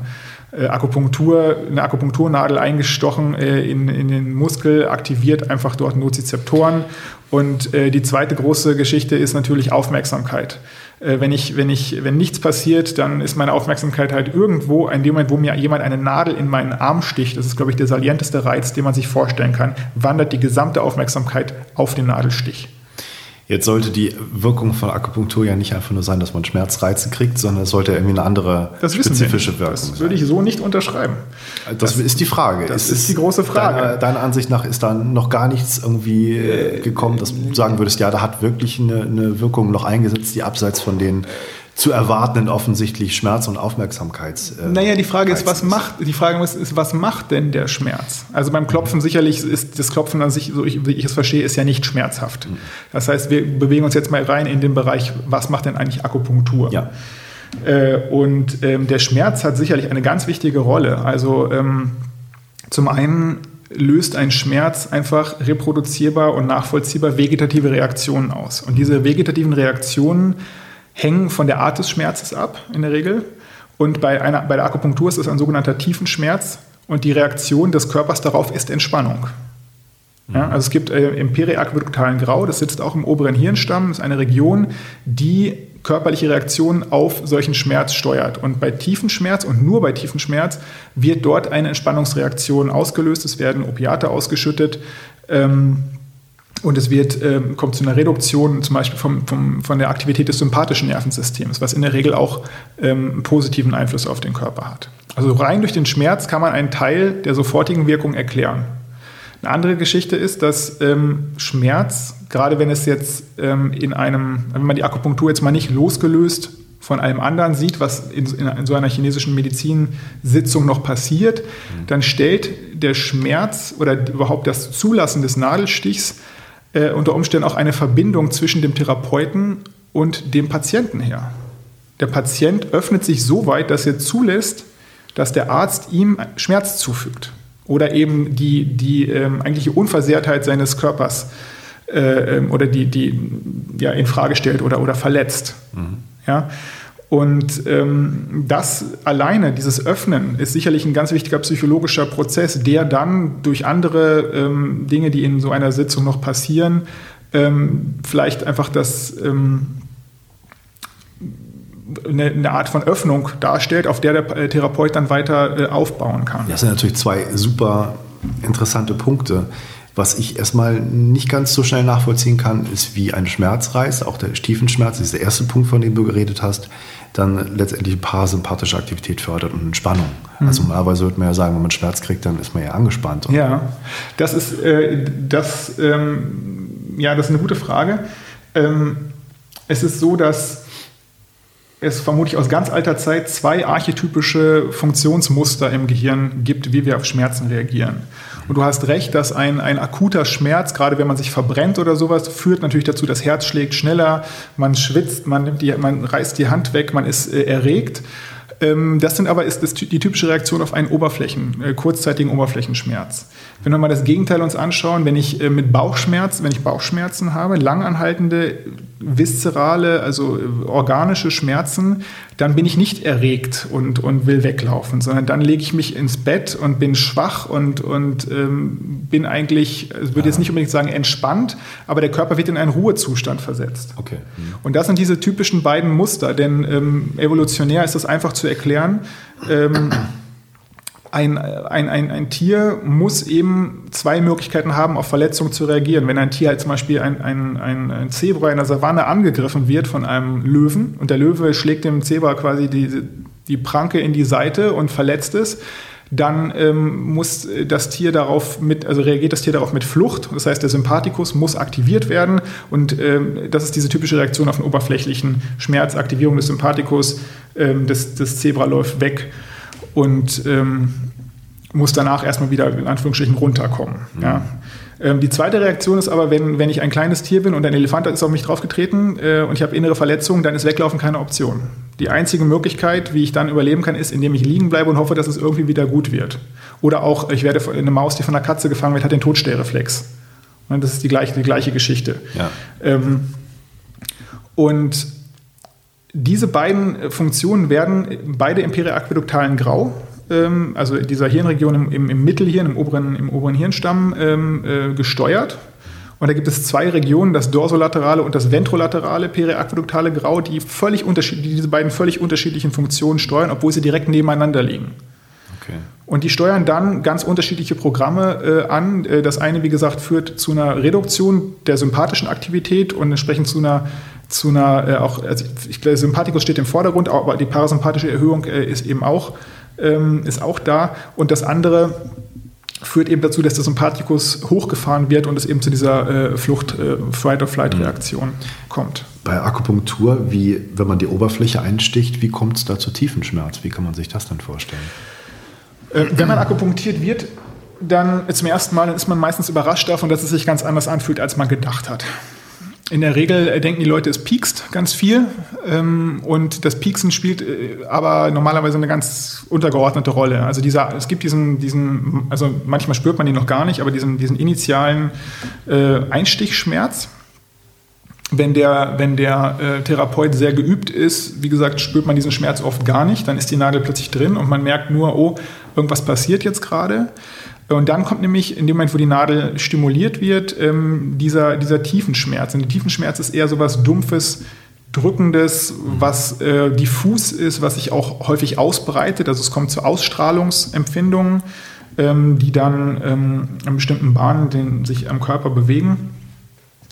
Und dieses, das ist dieser, der typische Tiefenschmerz, den man zum Beispiel auch hat, wenn man ähm, in den Muskel äh, jetzt ähm, Salzlösung injizieren würde, die eben zu viel Salzkonzentration hat, dann, für, dann läuft das, oder, oder anderes, anderes Beispiel, ein Wadenkrampf. Es fühlt sich dann eher so an wie ein Wadenkrampf. Okay. Aber schwächer und äh, nicht unbedingt unangenehm. Also viele Leute finden das auch angenehm. Mhm.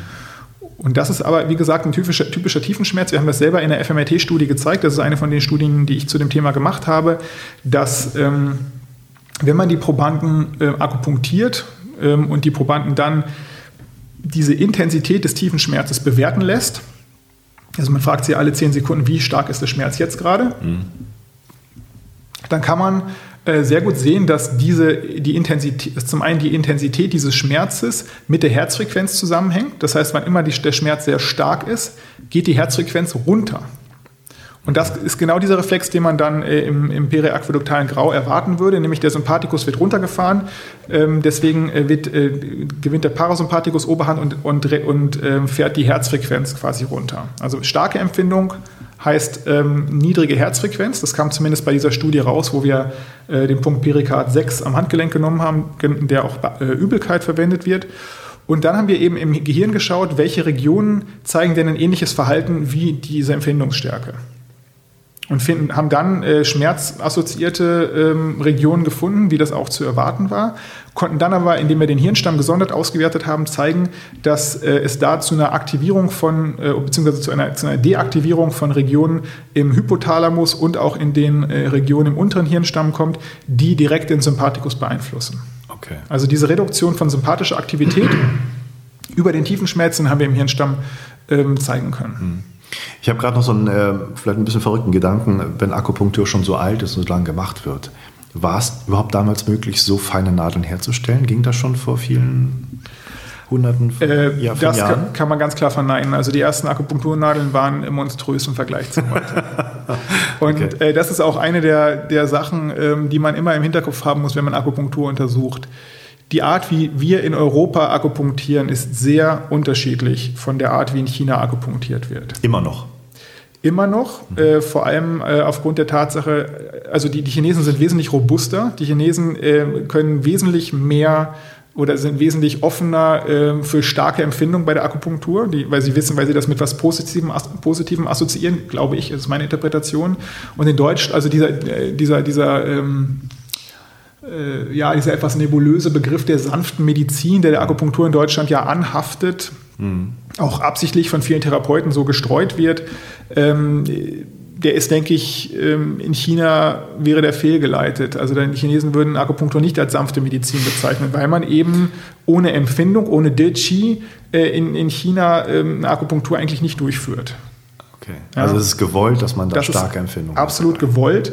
Und ich würde sogar so weit gehen, äh, dass deswegen vielleicht in China die Akupunktur auch wirksamer ist. Okay. Ja? Mhm. Und deswegen chinesische Studien, ähm, man mag darüber denken, was man will, aber ähm, dass ein Teil der, der ähm, oder einer der Gründe, warum chinesische Studien häufig sehr viel bessere Ergebnisse zeigen als deutsche, auch daran liegt, dass die Akupunktur eben wirklich ähm, ich würde sagen, rigoros durchgeführt wird und ohne, dass der, der eine besondere Rücksicht auf den Patienten genommen wird. Ah, okay. Ich sage nicht, dass man das machen muss und ich sage auch nicht, dass die Art, wie wir akupunktieren, keinen Effekt hätte, um Gottes Willen. Mhm. Allein das bloße Einstechen, wie gesagt, ist schon wichtig, mhm. aber durch einen starken Schmerzreiz kann man sehr viel, sehr viel erreichen. Wenn der Patient das so zulässt, also sicherlich auch nicht für alle Patienten ratsam, aber ähm, bei der Akupunktur sollte man in irgendeiner Weise etwas spüren, denke ich, dann ist der Effekt stärker. Was ist denn äh, im Sinne der chinesischen Medizin ähm, das dahinterliegende Wirksystem bei Akupunktur eigentlich? Gut, die, die, die, Therapie, die äh, Theorien der chinesischen Medizin sind natürlich äh, aus unserer Sicht äh, präwissenschaftlich oder parawissenschaftlich. Mhm. Das heißt, es gibt ähm, ein sehr ausgefeiltes ähm, Theoriegebäude, was eben auf einer ähm, immateriellen, auf einem immateriellen Substanz, äh, die Qi heißt, äh, basiert. Und äh, dieses Qi, ähm, sagt man, zirkuliert in einem System aus Leitbahnen, ähm, die wir im deutschen oder im, im, europäischen Bereich Meridiane nennen, was eine schlechte Übersetzung ist, weil es eigentlich eine ähm, Assoziation mit, mit irgendwelchen Linien auf einer Landkarte macht, die so in chinesischen Klassikern nicht zu finden ist. Also die Chinesen reden eher von Gefäß. Also das sind die Mai, die Gefäße. Und äh, das sind einfach Gefäße, in denen einerseits äh, das Qi fließt und andererseits aber auch das, das Blut, Xue. Mhm. Und diese beiden ähm, Substanzen oder ähm, immateriellen Substanzen, was auch immer man sich darunter vorstellen soll, kann man eben beeinflussen durch das Stechen von Nadeln. Also die, die, die Leitungsbahn, die Gefäßsysteme, die man sich in der chinesischen Medizin vorstellt, sind sozusagen etwas, was ähm, bei Krankheit aus der Balance geraten sind und die wieder ins Gleichgewicht gebracht werden. Und äh, das mithilfe von Akupunktur. So kann man sich das vorstellen? Oder? Ja, also man, man spricht von, von ähm, Blockaden normalerweise. Wie man genau sich eine Blockade vorzustellen hat, das ähm, bleibt eigentlich offen. Mhm. Aber diese Blockaden kann man dann äh, durch Akupunktur ähm, beseitigen oder das äh, Gefäß dort wieder durchgängig machen. Und äh, es gibt eine, also die, die, das ist nur ein, ein kleiner Bruchteil der Theorie, die hinter der chinesischen Medizin steckt. Die chinesische Medizin hat eine komplette Psychotherapie ähm, im Hintergrund ähm, oder beziehungsweise hat ähm, ähm ein, ein komplettes äh, Modell für psychische Vorgänge, aber immer nicht losgelöst vom, äh, von körperlichen Vorgängen. Das ist ja das Besondere in der chinesischen Medizin, dass also die, die, die, die Psyche und der Geist nicht getrennt werden. Also man, man muss auch gar nicht Psyche und Geist wieder in einer Psychosomatik zusammenfassen, sondern es war eigentlich einfach nie getrennt. Ein Schmerz, der da ist, ist wirklich da und wird so behandelt. Ob das ein eingebildeter Schmerz ist oder ein, wie wir sagen würden, organischer Schmerz, wo die westliche Medizin diesen Schmerz nachweisen kann, das spielt keine Rolle. Die Behandlung ist in jedem Fall ähm, die gleiche. Siehst du das als Vorteil? dass man diese Denkweise nicht hat, wie bei uns, dass es so getrennt ist? Naja, ich weiß, dass, ähm, dass Patienten mit beispielsweise chronischem Schmerz, denen gesagt wird, naja, äh, ihr Schmerz ist, ähm, ist psychogen oder psychosomatisch, dass das ein Stigma ist, mit dem viele Patienten ganz, ganz schwer umgehen können. Zumal es ihnen auch ähm, nicht unbedingt eine einen Vorteil bietet, dass man jetzt sagt, sie, sie hätten jetzt dann Zugriff auf Therapiestrukturen, die, sie, die ihnen wirklich helfen. Also natürlich gibt es ähm, jetzt ja psychotherapeutische Ansätze für chronischen Schmerz, die in der Regel aber auf ähm, Coping-Strategien abzielen, auf ein besseres Leben mit dem Schmerz und, ähm, und ähm, Verhaltensstrukturen, Verhaltensansätze, Verhaltensänderung, äh, wo man sagen muss, auch selbst, selbst dieses, dieses Stigma äh, oder diese, dieses Label psychogener äh, oder psychosomatischer Schmerz ist bedeutet für den Patienten eigentlich auch nur, dass, es, dass ihm niemand helfen kann.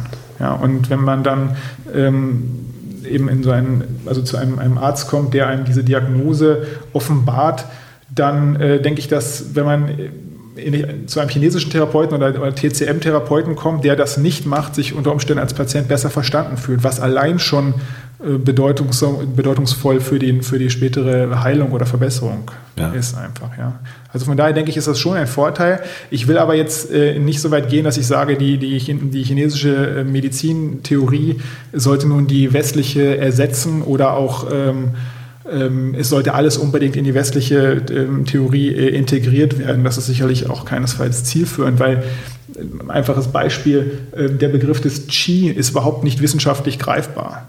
Also sämtliche Ansätze zu diesem Thema, ich halte ja oft Vorträge über dieses Thema und da sage ich, da kommt bei mir immer äh, Qi, da, da zeige ich dann das chinesische Symbol und sage, ich kann Ihnen nichts anbieten, was das Qi erklärt. Das Qi ist ein Modell, ein Modell, äh, um bestimmte, bestimmte Dinge zu verstehen. Unter, unter anderem ist es vermutlich ein Modell dazu, um zu verstehen, warum es bei der Akupunktur zu bestimmten Ausstrahlungsempfindungen kommt. Also bei den Chinesen, das, das, dieses De Qi, das Gefühl der, des Erreichens des Qi, wie es, wie es heißt, ist eben was, was typisches für die Akupunkturstimulation. Dann hat man eben dieses ähm, ja, unphysiologische Gefühl, dieses dumpfe und drückende und es strahlt eben häufig aus. Man hat oft auch ein Kribbeln und diese Empfindungen sind so ungewöhnlich für den, also man im Vergleich zum restlichen Leben, dass man eben, dass ich glaube, das ist meine Theorie, dass sich in China eben ein, ein Erklärungsansatz gebildet hat, dass man mit der Nadel eben etwas erreicht, was im Körper sowieso äh, ähm, zirkuliert und dessen Richtung äh, oder das irgendwie in irgendeiner Weise beeinflussen kann. Und dass das eben erklärt, warum es zu so, einer, zu so einem Fließgefühl, zu so einem Ausstrahlungsgefühl kommt, weil das eben die Richtung ist, in die das Qi dann gelenkt wird oder fließt. Also, wenn ich das jetzt richtig verstanden habe, glaubst du, dass im Grunde die Wirkung von Akupunktur auf zwei Sachen basiert? Einmal dieser Tiefenschmerz, der was anderes ist, als was man normalerweise empfindet und dass das eine Art therapeutische Wirkung auch schon hat.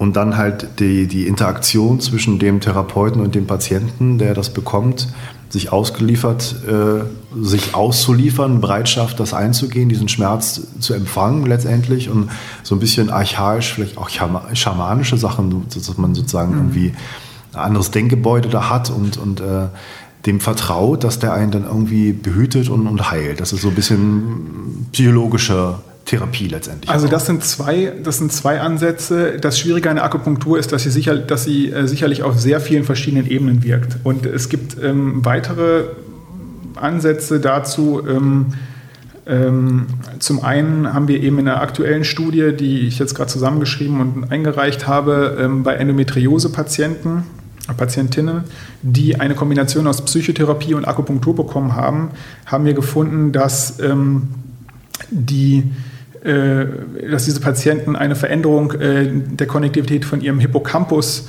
zu Regionen ähm, haben, die äh, körperliche Empfindungen verarbeiten, also dem somatosensorischen Kortex.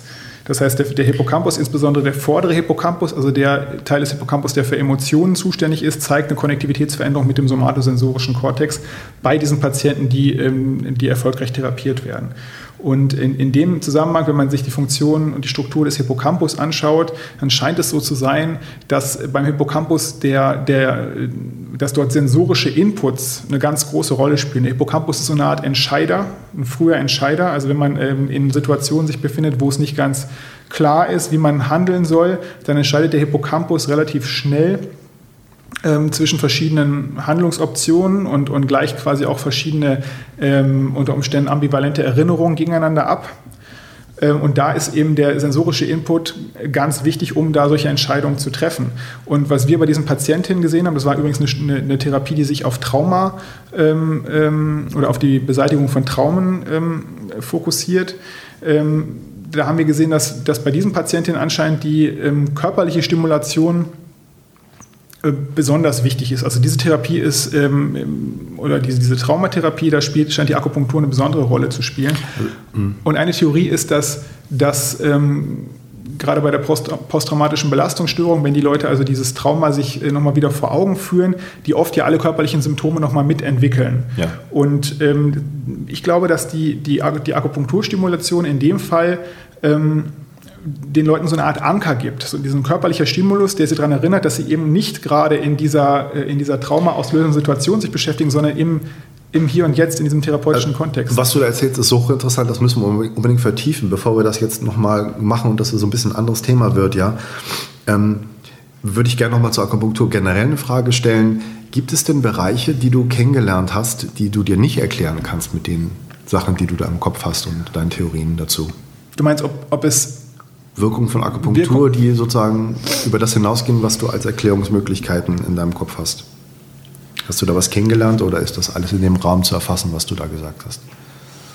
Von Schmerzreizen, eine, psychologischer. Ja, das, ist eine gute, das ist eine gute Frage. Ähm, wir tun uns immer noch sehr schwer, langfristige Effekte zu verstehen. Also ähm, kurzfristige Effekte, sprich eine, eine ähm, Schmerzreduktion, die sofort stattfindet oder mit kurzer Verzögerung, das kann man alles mit diesem Modell erklären.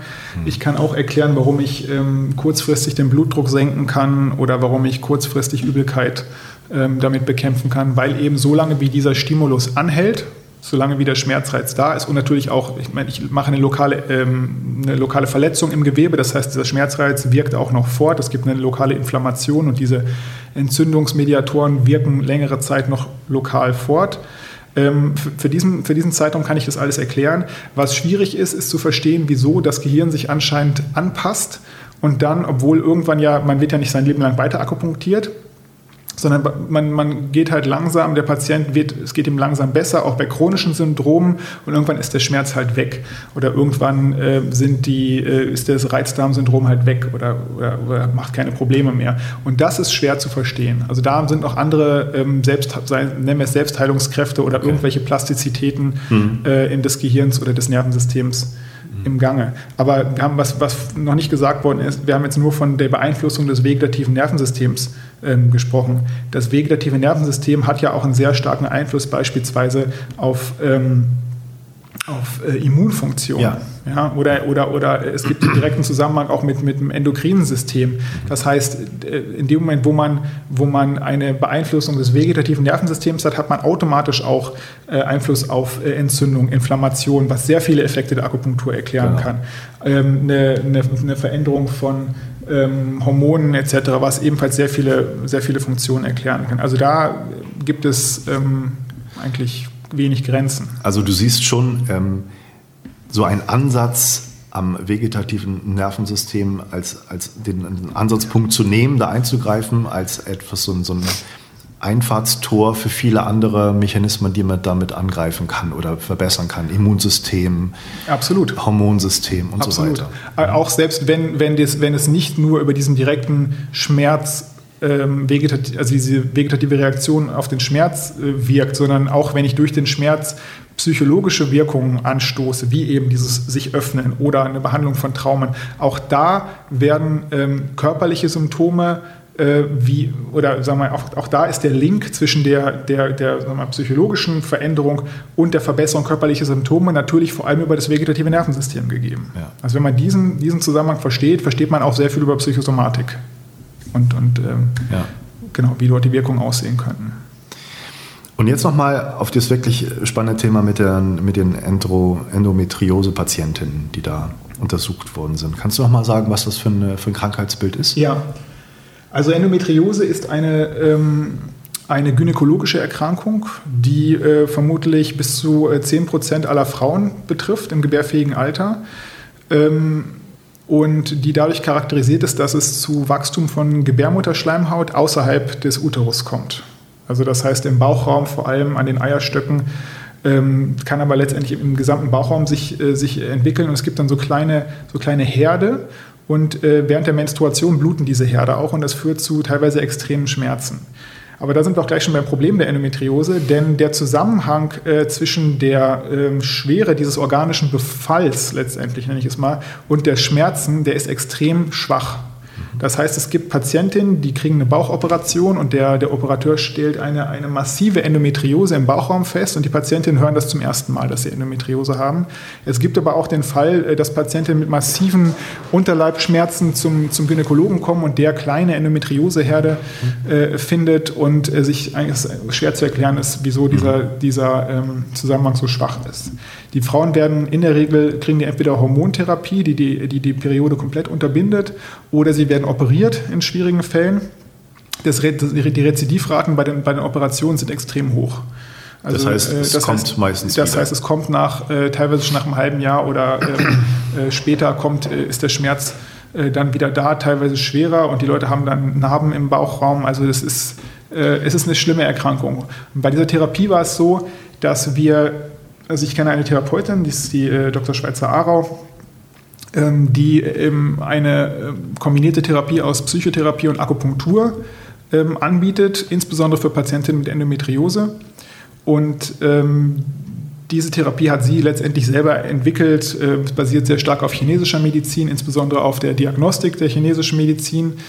Ähm, sie nimmt auch normalerweise noch andere Stimulationsverfahren außer Akupunktur. Es wird auch geschröpft und ähm, die Patienten kriegen äh, Wärmebehandlung. Mhm.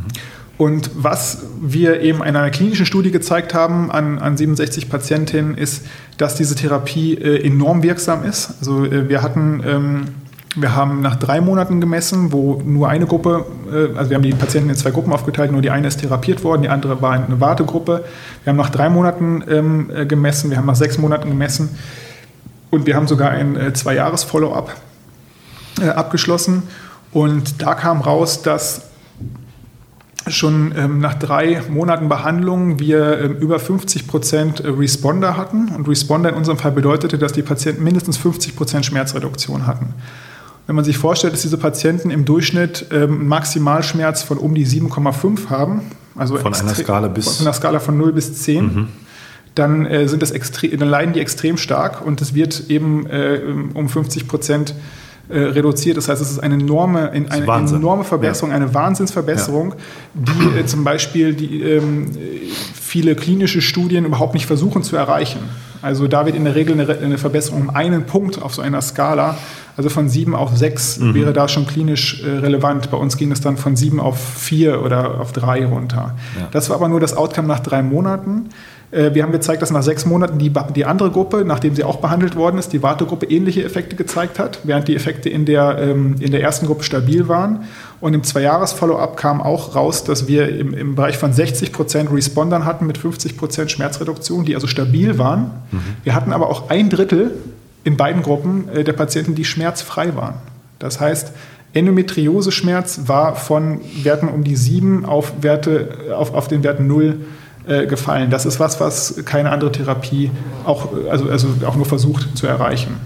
Was hat sie da genau gemacht? Also Akupunktur und ein paar andere Sachen, äh, körperliche Behandlung gesagt. Und was ist das für eine Psychotherapie gewesen?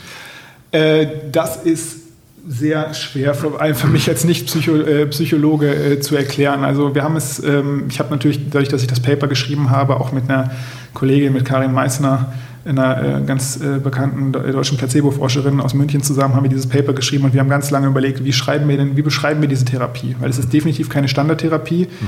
Ähm, eine große, große Bedeutung spielt die Hypnotherapie. Also es werden äh, hypnotherapeutische Interventionen ähm, ähm, dort gemacht ähm, wobei keine, also keine Trance ausgelöst wird. Also äh, es, es gibt ähm, Problem-Solving-Ansätze, es gibt auch ähm, einen Teil äh, Verhaltenstherapie. Ähm, das ist also letztendlich eine, ich würde sagen, integrative äh, Psychotherapie aus völlig verschiedenen Ansätzen. Und die Akupunktur spielt die Rolle, dass Moment, ich fange nochmal neu an. Die, mhm. die Akupunktur kommt, kommt erst später dazu. Ähm, ein wichtiger Punkt dieser Psychotherapie ist, dass sie sehr körperorientiert ist. Das heißt, die, die Patientin, äh, die, die Session geht immer so los, dass die Patientin berichten, was in der Woche so war. Und dann wird gefragt, wie fühlen sie sich jetzt gerade? Wo haben sie gerade in ihrem Körper irgendwelche Missempfindungen, Spannungsgefühle?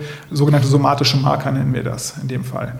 Und ähm, wenn so ein Gefühl da ist, dann wird eben äh, versucht, über dieses Gefühl an ähm, schmerzhafte Erinnerungen äh, zu kommen. Also was könnte dieses Gefühl sein? Es werden dann Vergleiche gezogen, die sich normalerweise nicht auf der sprachlichen Ebene abziehen, so, äh, ab, abspielen, sondern es werden, es werden äh, Assoziationen mit Farben oder mit Tieren äh, ausgenutzt.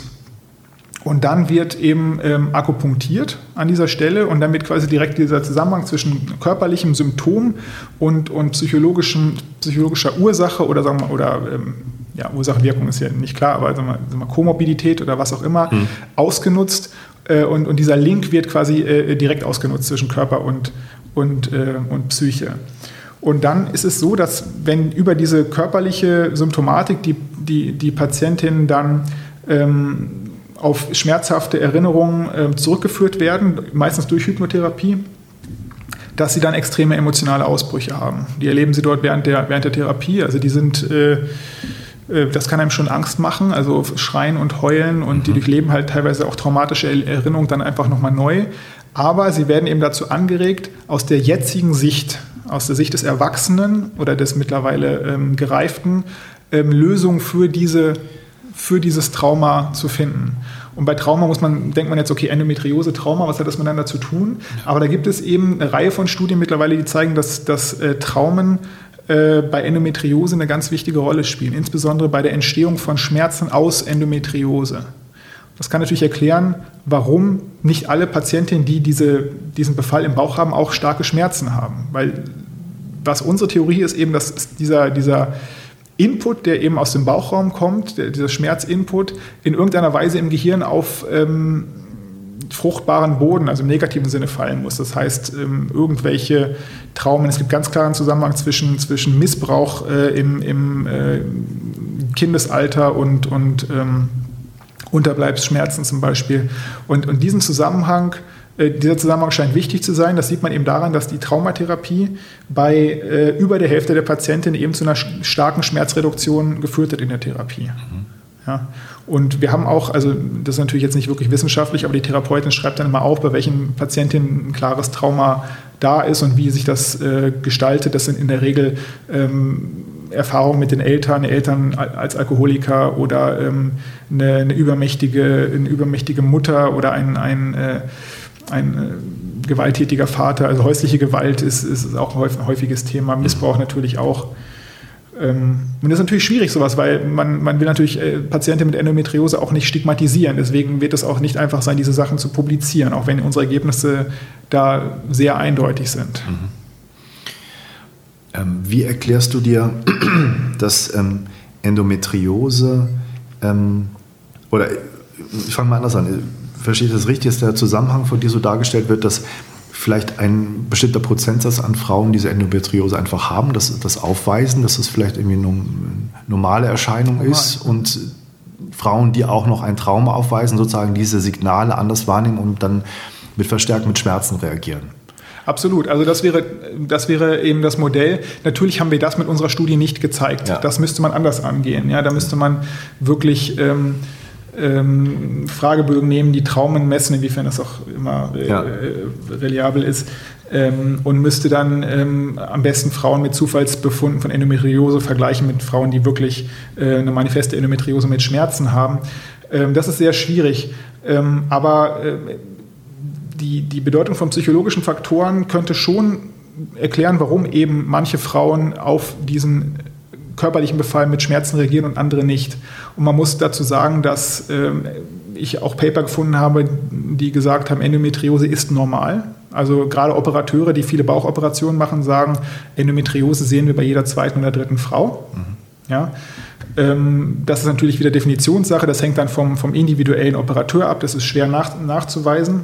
Sieht man das im Ultraschall? Oder? Man sieht es im Ultraschall ab einer bestimmten Größe mhm. und äh, wenn der, wenn der, wenn der äh, Gynäkologe geschult ist. Also wir haben auch ähm, gerade bei Patientinnen äh, Fälle überwiesen bekommen, wo der Gynäkologe es nicht mehr gesehen hat, dass die Endometriose so ausge, äh, ähm, ausgedehnt war, dass sie die Nierenfunktion dahingehend beeinflusst hat, dass die Niere später, äh, weil sie eben schon still war, äh, chirurgisch entfernt werden musste. Also solche Fälle hatten wir auch, obwohl die vorher beim, beim Gynäkologen mhm. waren. Mhm. Also es hängt immer von den, von den Fähigkeiten der Ärzte ab, wie alles andere auch. Ja. Ähm, aber auch zum Thema Trauma, äh, wenn man sich große Kohortenstudien anschaut, dann ähm, ist Trauma nichts Besonderes. Also man kann davon ausgehen, dass 50 Prozent aller Menschen in ihrem Leben ein Trauma erleben. Ja, es kriegen nicht alle Menschen eine posttraumatische Belastungsstörung, aber, aber Trauma ist etwas sehr, äh, sehr Häufiges und deswegen ist das auch in dem Sinne keine Stigmatisierung. Mhm.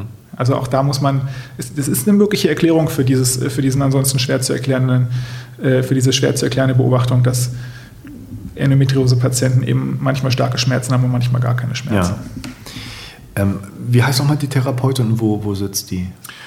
Ja, ich zögere gerade etwas hier, weil so. das ist, nein, ich, nein das, das, ist die Annemarie Schweizer-Arau. Äh, die Praxis ist in Diesen. am Ammersee. Und, und die zweite Frage wäre natürlich, wenn, wenn Leute das hören und die da Bedarf haben an dieser Art von Therapie, gibt es überhaupt die Chance, bei der es ist, zu bekommen? Ja, oder? das ist auf jeden Fall möglich, dort einen Termin zu bekommen, äh, mit natürlich einer gewissen Wartezeit. Hm. Ähm, ich kann das auch ähm, ohne Einschränkung empfehlen. Ähm, Annemarie und ich, wir sind gute Freunde der, im Rahmen dieser Studie geworden. Eigentlich diese ganze Studiengruppe, die diese Studie gemacht hat, wir, wir treffen uns immer noch regelmäßig und, und haben ähm, einen regen wissenschaftlichen Austausch, aber auch anderen Austausch. Also das ist wirklich wie eine Familie dort. Und ähm, Annemarie äh, laufen die Leute natürlich die Bude ein, die kriegt auch immer die schwersten Fälle von, mhm. äh, aus ganz Deutschland von vielfach operierten Frauen, die schon bei allen möglichen Ärzten waren und denen niemand helfen kann. Aber ähm, man, man, kommt schon, man okay. bekommt schon einen Termin, ja. Jetzt ist natürlich, ähm, gerade für mich, der von der Konferenz kommt, äh, von der psychotherapeutischen Konferenz, die das Körperliche mit in den Vordergrund stellt und gerade den Körper, die Körpereinbeziehung in Therapie irgendwie als, als äh, neues Instrument feiert und herausbringen will. Und natürlich hochinteressant zu hören, dass gerade bei dieser Form der Therapie, Stimulation durch Akupunktur oder andere Sachen, das Körperliche so mit einbezogen wird. Also, ja. Ähm, das ist, wie gesagt, äh, total spannend. Wie, wie würdest du dir das erklären? Ist das auch in diesem Erklärungsmodell vegetatives Nervensystem wird irgendwie angeschoben und, und stimuliert und wird moduliert dadurch andere Sachen im, im Hintergrund mit dabei?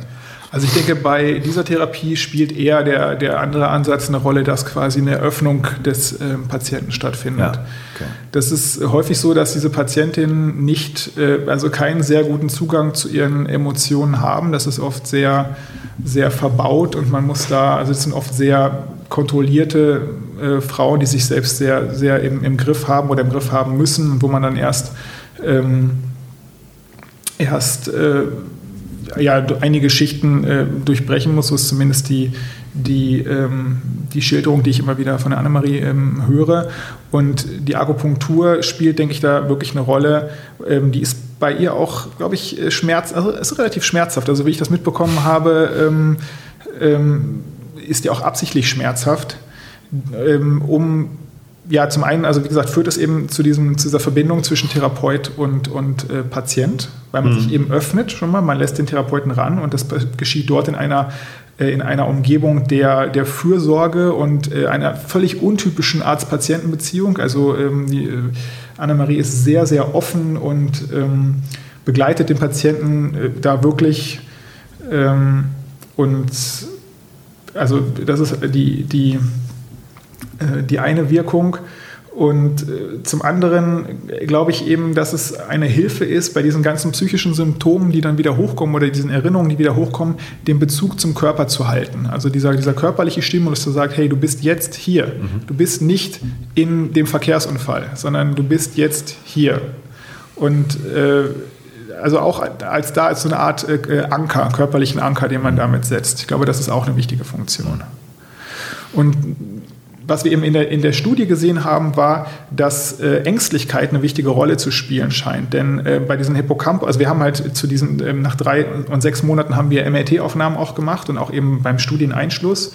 Und da war eben zu sehen, dass der vordere Hippocampus, äh, dass die Aktivität im vorderen Hippocampus oder vielmehr die Konnektivität sich äh, verändert hat mit der Verbesserung der Ängstlichkeit durch die Therapie.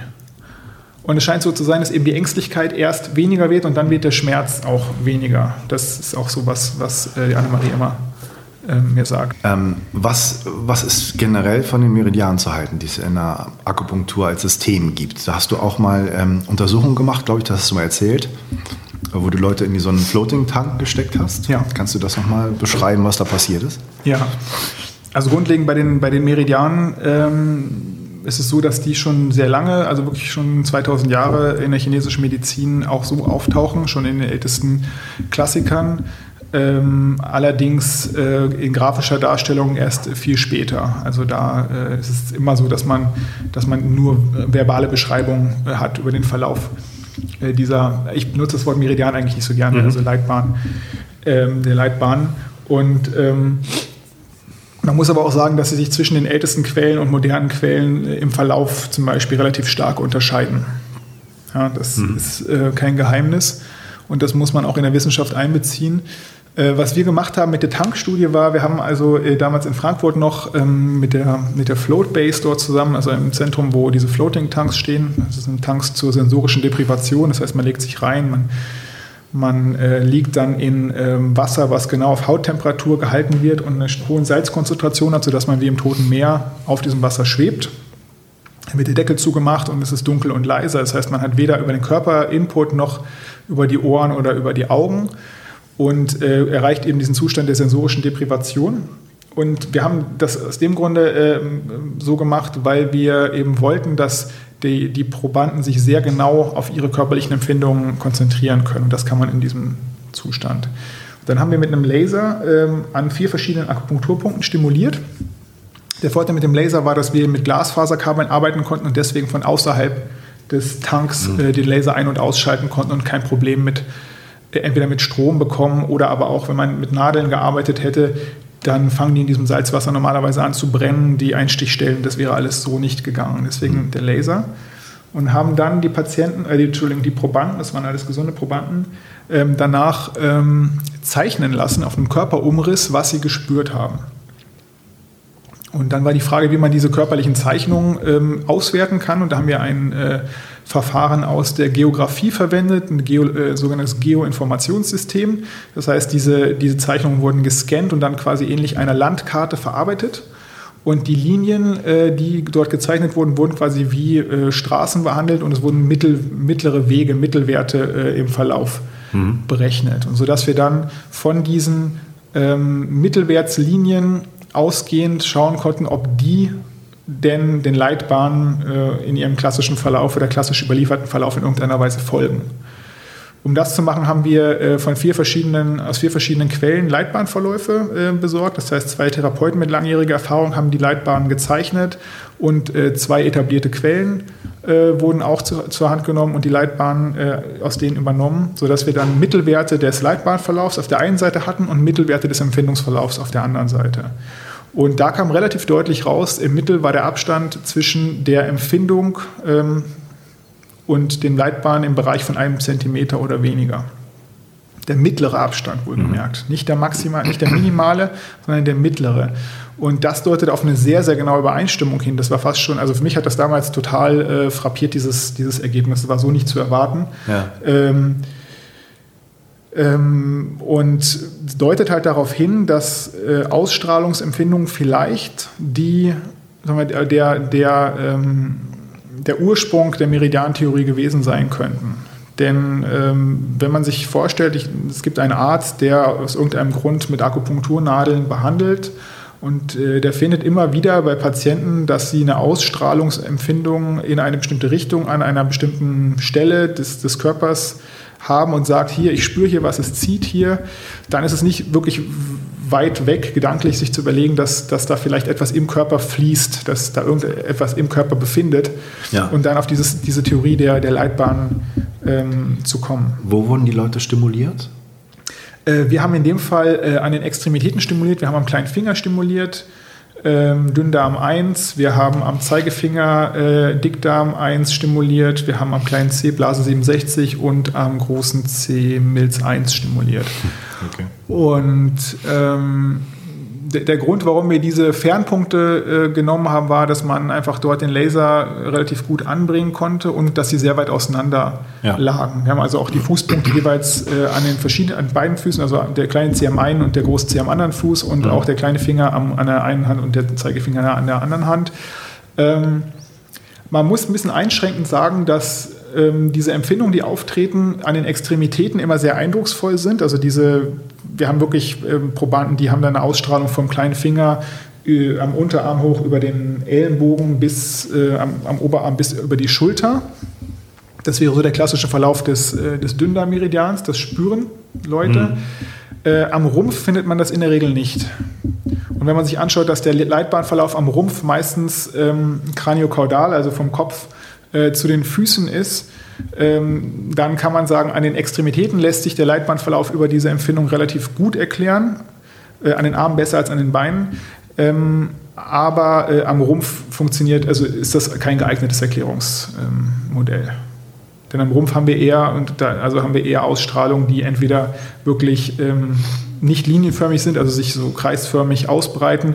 Oder wenn sie eher linienförmig sind, dann folgen sie häufiger den, ähm, dem Verlauf der Innervation, also sprich mhm. segmental. Das heißt genau entgegengesetzt, genau in rechtwinkliger Richtung ähm, zu, zu den Leitbahnen. Es gibt in der Medizin noch diese Hedgen Zonen. Ist das richtig? Also, genau.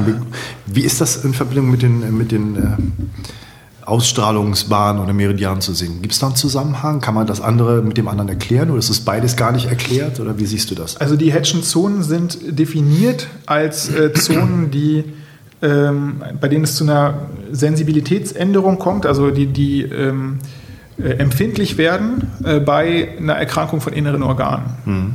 Klassisches Beispiel ist der Herzinfarkt. Ähm, beim Herzinfarkt hat man in der Regel keinen Herzschmerz, sondern man hat einen Schmerz auf der Haut, äh, meistens im, im linken Arm. Das ist so ein klassisches Symptom vom Herzinfarkt, ausstrahlender Schmerz im linken Arm. Und in diesem Bereich, wo der ausstrahlende Schmerz ist, gibt es häufig auch ähm, dann eine Empfindlichkeit. Das heißt also, die Haut wird dort berührungs- oder schmerzempfindlich. Und das sind die Hedschen Zonen, die sind ähm, segmental geordnet, das heißt, sie folgen eigentlich dem, was wir als Dermatome bezeichnen, also sie folgen dem, den ähm, segmentalen Innervationsbezirken ähm, auf der Haut. Aber sie können äh, auch diese Dermatomgrenzen überschreiten und mehrere Dermatome ähm, gleichzeitig ähm, betreffen. Und es ist insgesamt nicht wirklich verstanden, auf welcher Ebene äh, dieser, diese Interaktion von Organschmerz und, und Hautschmerz äh, passiert. Also die, die gängige Theorie ist, äh, dass das irgendwo auf Rückenmarksebene schon passiert. Ähm, es gibt aber, glaube ich, noch sechs andere Theorien, wo im, im zentralen Nervensystem das passiert. Und äh, der Verlauf der Hedschen Zonen an den Extremitäten äh, ist denen der Meridiane sehr ähnlich. Mhm. Also da ähm, auch gibt es auch verschiedene, verschiedene Autoren und die Hedgen-Zonen sind nicht alle so ähnlich. Wenn man allerdings sich die Mühe macht und sich die Originalarbeit von Henry Head von 1893, war glaube ich die erste Arbeit, das war seine Doktorarbeit, ähm, raussucht, dann findet man da sehr viele Übereinstimmungen. Die heutige Karte der Hedgen-Zone, und auch das habe ich mal äh, in, einer, in der Publikation zusammen mit meinem ähm, Kollegen Christian Henke in Frankfurt damals noch untersucht, äh, die heutige Karte der Hedgen Zone hat relativ wenig mit dem zu tun, was Henry Head mal herausgefunden hat. Mhm. Die basiert nämlich auf einer sehr freien äh, Illustration von jemandem, der dafür, glaube ich, nicht besonders ausgebildet war, im Rahmen einer Übersetzung eines englischen Buchs ins Deutsche. Und das passiert irgendwann 1916 und seitdem hat sich diese eigentlich ziemlich falsche Abbildung immer weiter durch die Literatur fortgesetzt. Das konnte man eigentlich ganz gut äh, für den deutschen Sprachraum zeigen. Okay. Also wer, wer Hedge-Zone verstehen will, halte sich an die Originale oder wir werden in Kürze auch ein Paper rausgeben, wo wir versucht haben, ähm, ein Probabil eine probabilistische Karte der Hedgenzone, also eine evidenzbasierte Karte mhm. ähm, zu erzeugen, indem wir alle Literaturstellen seit 1893 ähm, einbezogen haben. Aber das wird noch ein Momentchen dauern. das ist verständlich. Ja. Ähm, okay. Ähm, mir war noch gerade so der, der, letzte Gedanke gekommen, um das mal zum, zum Abschluss zu bringen, auch und deine Zeit nicht weiter irgendwie zu nutzen. Ähm, ist es eigentlich nachvollziehbar und vorstellbar, dass ähm, die Bekanntheit von chinesischer Medizin erst seit einigen Jahrzehnten in der westlichen Welt äh, da ist, obwohl es doch auch vorher schon viele Berührungspunkte gegeben hat? Oder gab es schon mal Brücken von westlicher und östlicher Medizin, die man vielleicht nicht mehr so weiß? Das ist sicherlich so. Also die, die, äh, die ersten Berührungspunkte waren ähm, schon da bei den großen Expeditionen, Handelsexpeditionen von Europa äh, in Richtung China. Ähm, Seidenstraße. Seidenstraße ähm, ist ein Stichwort, aber auch äh, über den Schiffsverkehr, über die Schiffsrouten, da ist ähm, schon das erste Wissen ähm, nach Europa gekommen. Es haben sich teilweise in Europa auch schon eigene ähm, Therapiezweige entwickelt, allerdings niemals im Mainstream. Also ähm, ein anderer Bereich ist auch ähm, über die arabische Medizin ist auch einiges nach Europa gekommen. Es gibt mhm. zum Beispiel diese Kauterisierung in, in, der arabischen Medizin auch, also wo wirklich ähm, über, mit, mit Hitzereizen beispielsweise am Ohr ähm, ähm äh, Wunden zugefügt werden, die dann aber ähm, einen körperlichen Schmerz ähm, beeinflussen. Und da ist auch äh, wahrscheinlich, dass das irgendwann mal aus dem asiatischen Raum gekommen ist. Ähm, die große Popularität der Akupunktur ähm, geht ja, kann man relativ klar zurückführen. Die geht nämlich auf den Besuch von ähm, Richard Nixon in, äh, in China zurück, kurz nach der Eröffnung des Landes, wo ein, ein ähm, Reporter der New York Times, der mit, gerei äh, mit Nixon, Nixon gereist ist, äh, dort eine Appendizitis bekommen hat und behandelt werden musste. Und er wurde dann im Rahmen seiner Genesung ähm, mit Akupunktur behandelt und hat das dann in der New York Times so beschrieben. Und da in den 70er Jahren ging quasi dieses, dieses große Interesse los. Nur im Rahmen seiner Genesung? Ich habe mal gelesen, dass sogar die OP mit Akupunktur Das oder? ist, glaube ich, eine Falschmeldung. Ah, okay. Also okay. das wird immer so kolportiert, das mhm. ist aber nicht, soweit ich weiß, nicht richtig. Ja. Also er ist später zur Schmerztherapie mit, mit Akupunktur behandelt worden. Ja. Diese, diese Akupunkturanalgesie, also oder Anästhesie, das ist eigentlich ein falsches Wort, ähm, wo dann ähm, bei Operationen Akupunktur angewendet worden ist. Das ist wirklich eine Realität, das gibt es. Mhm. Ähm, es spielt, ich weiß nicht, welche Rolle es spielt in China. Ähm, es ist auch wahr, dass am offenen Herzen teilweise operiert wird mit Akupunktur. Ähm, Analgesie, allerdings kriegen die Patienten immer gleichzeitig noch andere Medikamente verabreicht, okay. mhm. die allerdings in der Dosis niedriger sind, wenn gleichzeitig akupunktiert mhm. wird. So hat es mir mein Anästhesist dort äh, erklärt. Es gab auch in dem Zusammenhang von dieser Reise äh, Berichte darüber, dass, das war ja zu Zeiten Mao Zedongs, ja. dass der sozusagen auch seine traditionelle oder ähm, überlegene, wie er das gesehen hat, überlegene chinesische Medizin irgendwie anpreisen wollte der westlichen Welt und das als Chance genutzt hat und vielleicht das auch ein bisschen auf eine Art und Weise versucht hat herüberzubringen, die gar nicht dem ursprünglichen entsprach. Ja, das äh, ähm, also der Hintergrund ist, dass ähm, damals es in China auch viele Seuchen gab und ähm, man gesehen hat, dass man diese Seuchen eigentlich nur wirklich ähm, mit westlicher Medizin therapieren kann. Das heißt, die westliche Medizin war absolut auf dem, Vor auf dem äh, mhm. ähm, Fortschritt und Mao Zedong mit seinem ganzen Programm der Kulturrevolution hätte eigentlich die chinesische Medizin mal am liebsten ausradiert. Also das ist, entspricht eher der, der Realität. Ja. Hat dann aber gesehen, dass es nicht möglich ist, in so kurzer Zeit genügend westlich äh, ausgebildete Ärzte zu, äh, also auszubilden, zu bekommen für, für so ein Riesenland, wo, wo die Leute sonst einfach ähm, wegsterben. Und hat dann diese damals schon verbreitete ähm, Bewegung der Barfußärzte oder eben der traditionell äh, praktizierenden Ärzte eben noch, ja, muss einfach sagen, am Leben gelassen und hat dann gesagt, die chinesische Medizin wäre ein äh, Schatzkästchen, äh, mhm. aus der man, also quasi das, was es ähm, gilt zu bewahren. Dass er jetzt wirklich gezielt versucht hat, das ins Ausland zu tragen, ist mir nicht bekannt. Also mir ist nur äh, bekannt, dass er eben das nach außen so gekehrt hat, als ob eben chinesische Medizin etwas, etwas wäre, was es sich ähm, lohnt zu erhalten.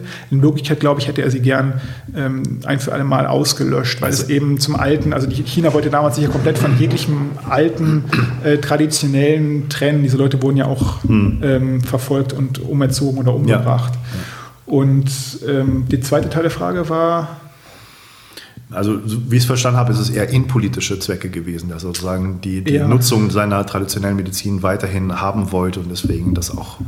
Genau, aber China sollte schon äh, westlich, mhm. westlich werden. Ja. Also Deshalb auch der zweite Teil war, der zweite Teil fällt es mir auch gerade wieder ein, war, ob die chinesische Medizin sich ähm, verändert hat oder nur oder ein verzerrtes Bild ja. weitergegeben wurde. Und das ist mit Sicherheit der Fall. Mhm. Also die in den 50er Jahren kam es dann zu einer Neuerfindung der chinesischen Medizin oder, oder ist es zu einer Neuerfindung damals gekommen. Da hat man das Ganze versucht, in die Universitäten zu tragen, hat aber dort natürlich nur parteikonforme Leute ausgewählt für, die, für diese Professorenstellen und hat nur einen, einen kleinen Teil der, der chinesischen Medizin dort sicherlich abgebildet. Die ganzen Familientraditionen, das ist alles nicht mit abgebildet worden. Mhm. Und man hat vor allem versucht, das Ganze von vornherein unter wissenschaftlichen westlichen Standards ähm, zu fassen, was natürlich einerseits löblich ist, was aber mit einer Vehemenz passiert ist, die wirklich ähm, zum Beispiel dazu geführt hat, dass Akupunkturpunkte millimetergenau lokalisiert wurden. Also da hieß ah. es genau äh, an dieser Stelle über dem Muskel, an deren Nervenaustrittspunkt, da liegt nun Akupunkturpunkt XY. Und es entspricht einfach nicht der Realität, dass es mit Palpieren, mit den Fingern und über verbale Übermittlung weitergegeben worden ist. Mhm. Und wenn man wenn man drei äh, Spezialisten der TCM äh, fragt, lokalisieren wir mal den Punkt ähm, keine Ahnung, Dickdarm 11, dann wird man einen Bereich bekommen, der vielleicht einen Durchmesser von anderthalb oder vielleicht sogar zwei Zentimetern hat. Mhm. Ja, also okay. das so zum Vergleich. Ja. Äh, vielen Dank erstmal für die ganzen Infos, äh, ja, was äh, total spannend ist. Ähm, ich würde gerne zum Abschluss noch mal so ein paar Fragen stellen, ein bisschen um deine Person, ein bisschen zu, auch zu erfahren mit den Sachen, die du gerne äh, magst und gerne schaust.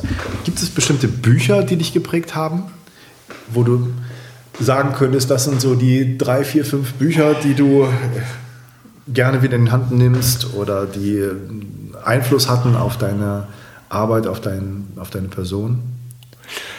Äh, ich lese eigentlich sehr wenig, muss ich ehrlich zugeben. Ähm, ich umgebe mich gern mit, äh, mit Büchern, äh, so chinesischen Klassiker, insbesondere ähm, lese ich, wenn, dann gerne gute Übersetzungen der chinesischen Klassiker im Original. Also das heißt, also, also, das heißt, ähm, also ich lese natürlich nicht das Original, ich kann auch gar kein Chinesisch, aber es gibt eben äh, Übersetzungen und es gibt Übersetzungen. Ja. Und äh, zum, ähm, insbesondere Paul Unschuld ähm, zu, zu nennen, der ähm, seit Jahren unglaublich gute Übersetzungen äh, der chinesischen Klassiker abliefert. Die sind mittlerweile auch zu vernünftigen Preisen in Deutsch ähm, äh, erhältlich.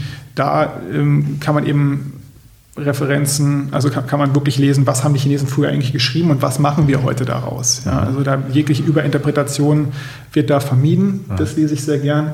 Ich lese ansonsten ähm, viel über Kampfkunst. Also ich bin mhm. immer noch in der Kampfkunst aktiv. Jetzt Was machst du da genau? Ähm, ich hab, äh, komme aus dem Bereich Karate. Ich habe viel Karate gemacht. Ähm, über zehn Jahre lang und bin jetzt aber eher also in dem Bereich der chinesischen inneren Kampfkünste äh, habe ich mich äh, entwickelt. Das ist also äh, das Baguazhang, ähm, vor allem also acht Trigramme Boxen kann man das übersetzen, mhm. ähm, das ich momentan trainiere, was eben auch einen direkten Zugang zu dieser chinesischen Theorie hat, was ein bisschen aus dem Daoismus auch ähm, fußt und äh, auch solche daoistischen Techniken äh, beinhaltet, also Stichwort Bewegung oder äh, Meditation in der Bewegung. Und das ist eigentlich so das, was ich, was ich lese. Ansonsten lese ich momentan natürlich Fachliteratur, Neurowissenschaften. Ja. Äh, da versuche ich irgendwie auf dem Laufenden zu bleiben oder beziehungsweise überhaupt erstmal zu verstehen, an was ich da eigentlich arbeite. Ja. ja. Gibt es äh, Filme, die dich geprägt haben, die du besonders gut findest? Auch Dokumentarfilme, Spielfilme? Ja, also ein Film hat mich, äh, das ist fast ein bisschen peinlich, aber ein Film hat mich wirklich sehr beeinflusst ähm, in der frühen Zeit als Physiker damals noch und das war äh, Crouching Tiger, Hidden Dragon, Tiger ah, and Dragon ja. äh, von Ang Lee. Ähm, den habe ich, glaube ich, zehnmal geschaut damals und das hat wirklich nochmal, in dem Film wird diese, dieser Zusammenhang zwischen Kampfkunst und Heilkunde sehr gut dargestellt. Ob das jetzt in irgendeiner Weise realistisch ist, äh, ist die andere Frage. Aber dieser Zusammenhang, ähm, der hat mich damals wirklich beeinflusst und ähm, das hat mich dann auch ein bisschen, glaube ich, in diese Richtung ähm, gebracht, der meiner Beschäftigung mit der, mit der Kampfkunst eben auch diesen Heilkunde-Aspekt hinzufügen zu wollen und letztendlich mache ich das heute immer noch. Ja. Hast du im Tagesablauf bestimmte Techniken, psychologisch, körperliche, um äh, besonders ähm, entspannt gut zu leben? Meditierst du oder machst du irgendwas ähnliches? Also ich ähm, trainiere morgens ähm, meistens äh, Bagua. Das heißt, ich habe hier im Keller meinen, äh, meinen kleinen Trainingsraum und stehe dann eine Stunde früher auf und äh, trainiere morgens eine Dreiviertelstunde äh, äh Bagua. Das heißt, ähm, das beinhaltet auch sitzende Meditation, es beinhaltet auch ähm, Circle Walking im, im Bagua. Ähm, momentan ist es ein bisschen schwierig, weil meine Tochter äh, geboren ist vor einem halben Jahr und nicht mal ganz halben Jahr und äh, unseren Tagesablauf etwas ähm, beeinflusst, aber ja. Ähm, davor ging das ganz gut und es wird sicherlich auch bald wieder gehen. Äh, ansonsten bin ich ein passionierter Fahrradfahrer und mhm. fahre jeden Morgen auch bei Wind und Wetter meinen Sohn in den Kindergarten und dann zur Arbeit. Das, ähm, und abends natürlich auch wieder zurück. Das ja. bestimmt so mein Tagesablauf. Und dabei höre ich meistens Hörbücher. Das ist so der, die Sache, bei der ich abschalte. Okay. Ähm, vielleicht noch mal zum Abschluss eine Frage. Du hast gesagt, du bist Vater von zwei Kindern. Ne? Ähm, wenn die ein körperliches Problem haben, Würdest du ohne Bedenken Akupunktur einsetzen bei denen, wenn das angebracht und indiziert wäre? In dem Alter, das meine Kinder momentan haben, also sprich vier Jahre und ein halbes Jahr, würde ich keine Akupunktur anwenden. Ähm, die Angst vor Nadeln ist in der Regel ähm, so ein großes Problem, dass das nicht in Frage kommt. Ähm, die Standardprobleme, die Kinder haben, sprich Fieber und so weiter, da bin ich auch nicht der Meinung, dass Akupunktur da die geeignete äh, Therapie ist. Bei Schmerzen mache ich in der Regel, was ich äh, in der Tuina gelernt habe, also in der manuellen Therapie ähm, der chinesischen Medizin, das funktioniert sehr gut. Also mein Sohn, da kann man jeden Schmerz eigentlich einfach wegmassieren mhm. und äh, das ist gar kein Problem. Und ähm, ja, das sind so die, die, die Standardsachen, ja. die ich mache. Aber ich würde sicherlich, ähm, also meine Frau ist relativ nadelphobisch, da darf ich mit der Akupunktur nicht so viel machen. Also äh, in der Schwangerschaftsvorbereitung oder in der Geburtsvorbereitung haben wir das ein bisschen gemacht, aber auch nur, wenn es jetzt gar nicht anders ging. Ja. Ähm, ja, aber empfehlen würde ich das auf jeden Fall. Ich bin halt vorsichtig, weil ich natürlich äh, als äh, Nicht-Mediziner ähm, auch einfach aufpassen muss, weil ja. es sich immer in einem Bereich bewegt, der eigentlich äh, am Rande der Legalität wäre. Deswegen, ja. ähm, selbst wenn ich es mache, würde ich es, glaube ich, nicht so in die Öffentlichkeit tragen. Also ich danke dir ganz, ganz herzlich für das äh, super informative und spannende Gespräch und äh, hoffe, ich habe nicht zu viel von deiner Zeit gestohlen und bin gespannt. Über zwei Stunden. ja, ich habe Vorbilder, die machen durchaus drei Stunden Gespräche. Wer jetzt noch dabei ist, der, den hat es wirklich interessiert. Ganz genau, das ist der Test. Ja, nochmal ganz herzlichen Dank. Gern. Und ähm, ja, hat mich sehr gefreut. Ja, alles Gute. Danke.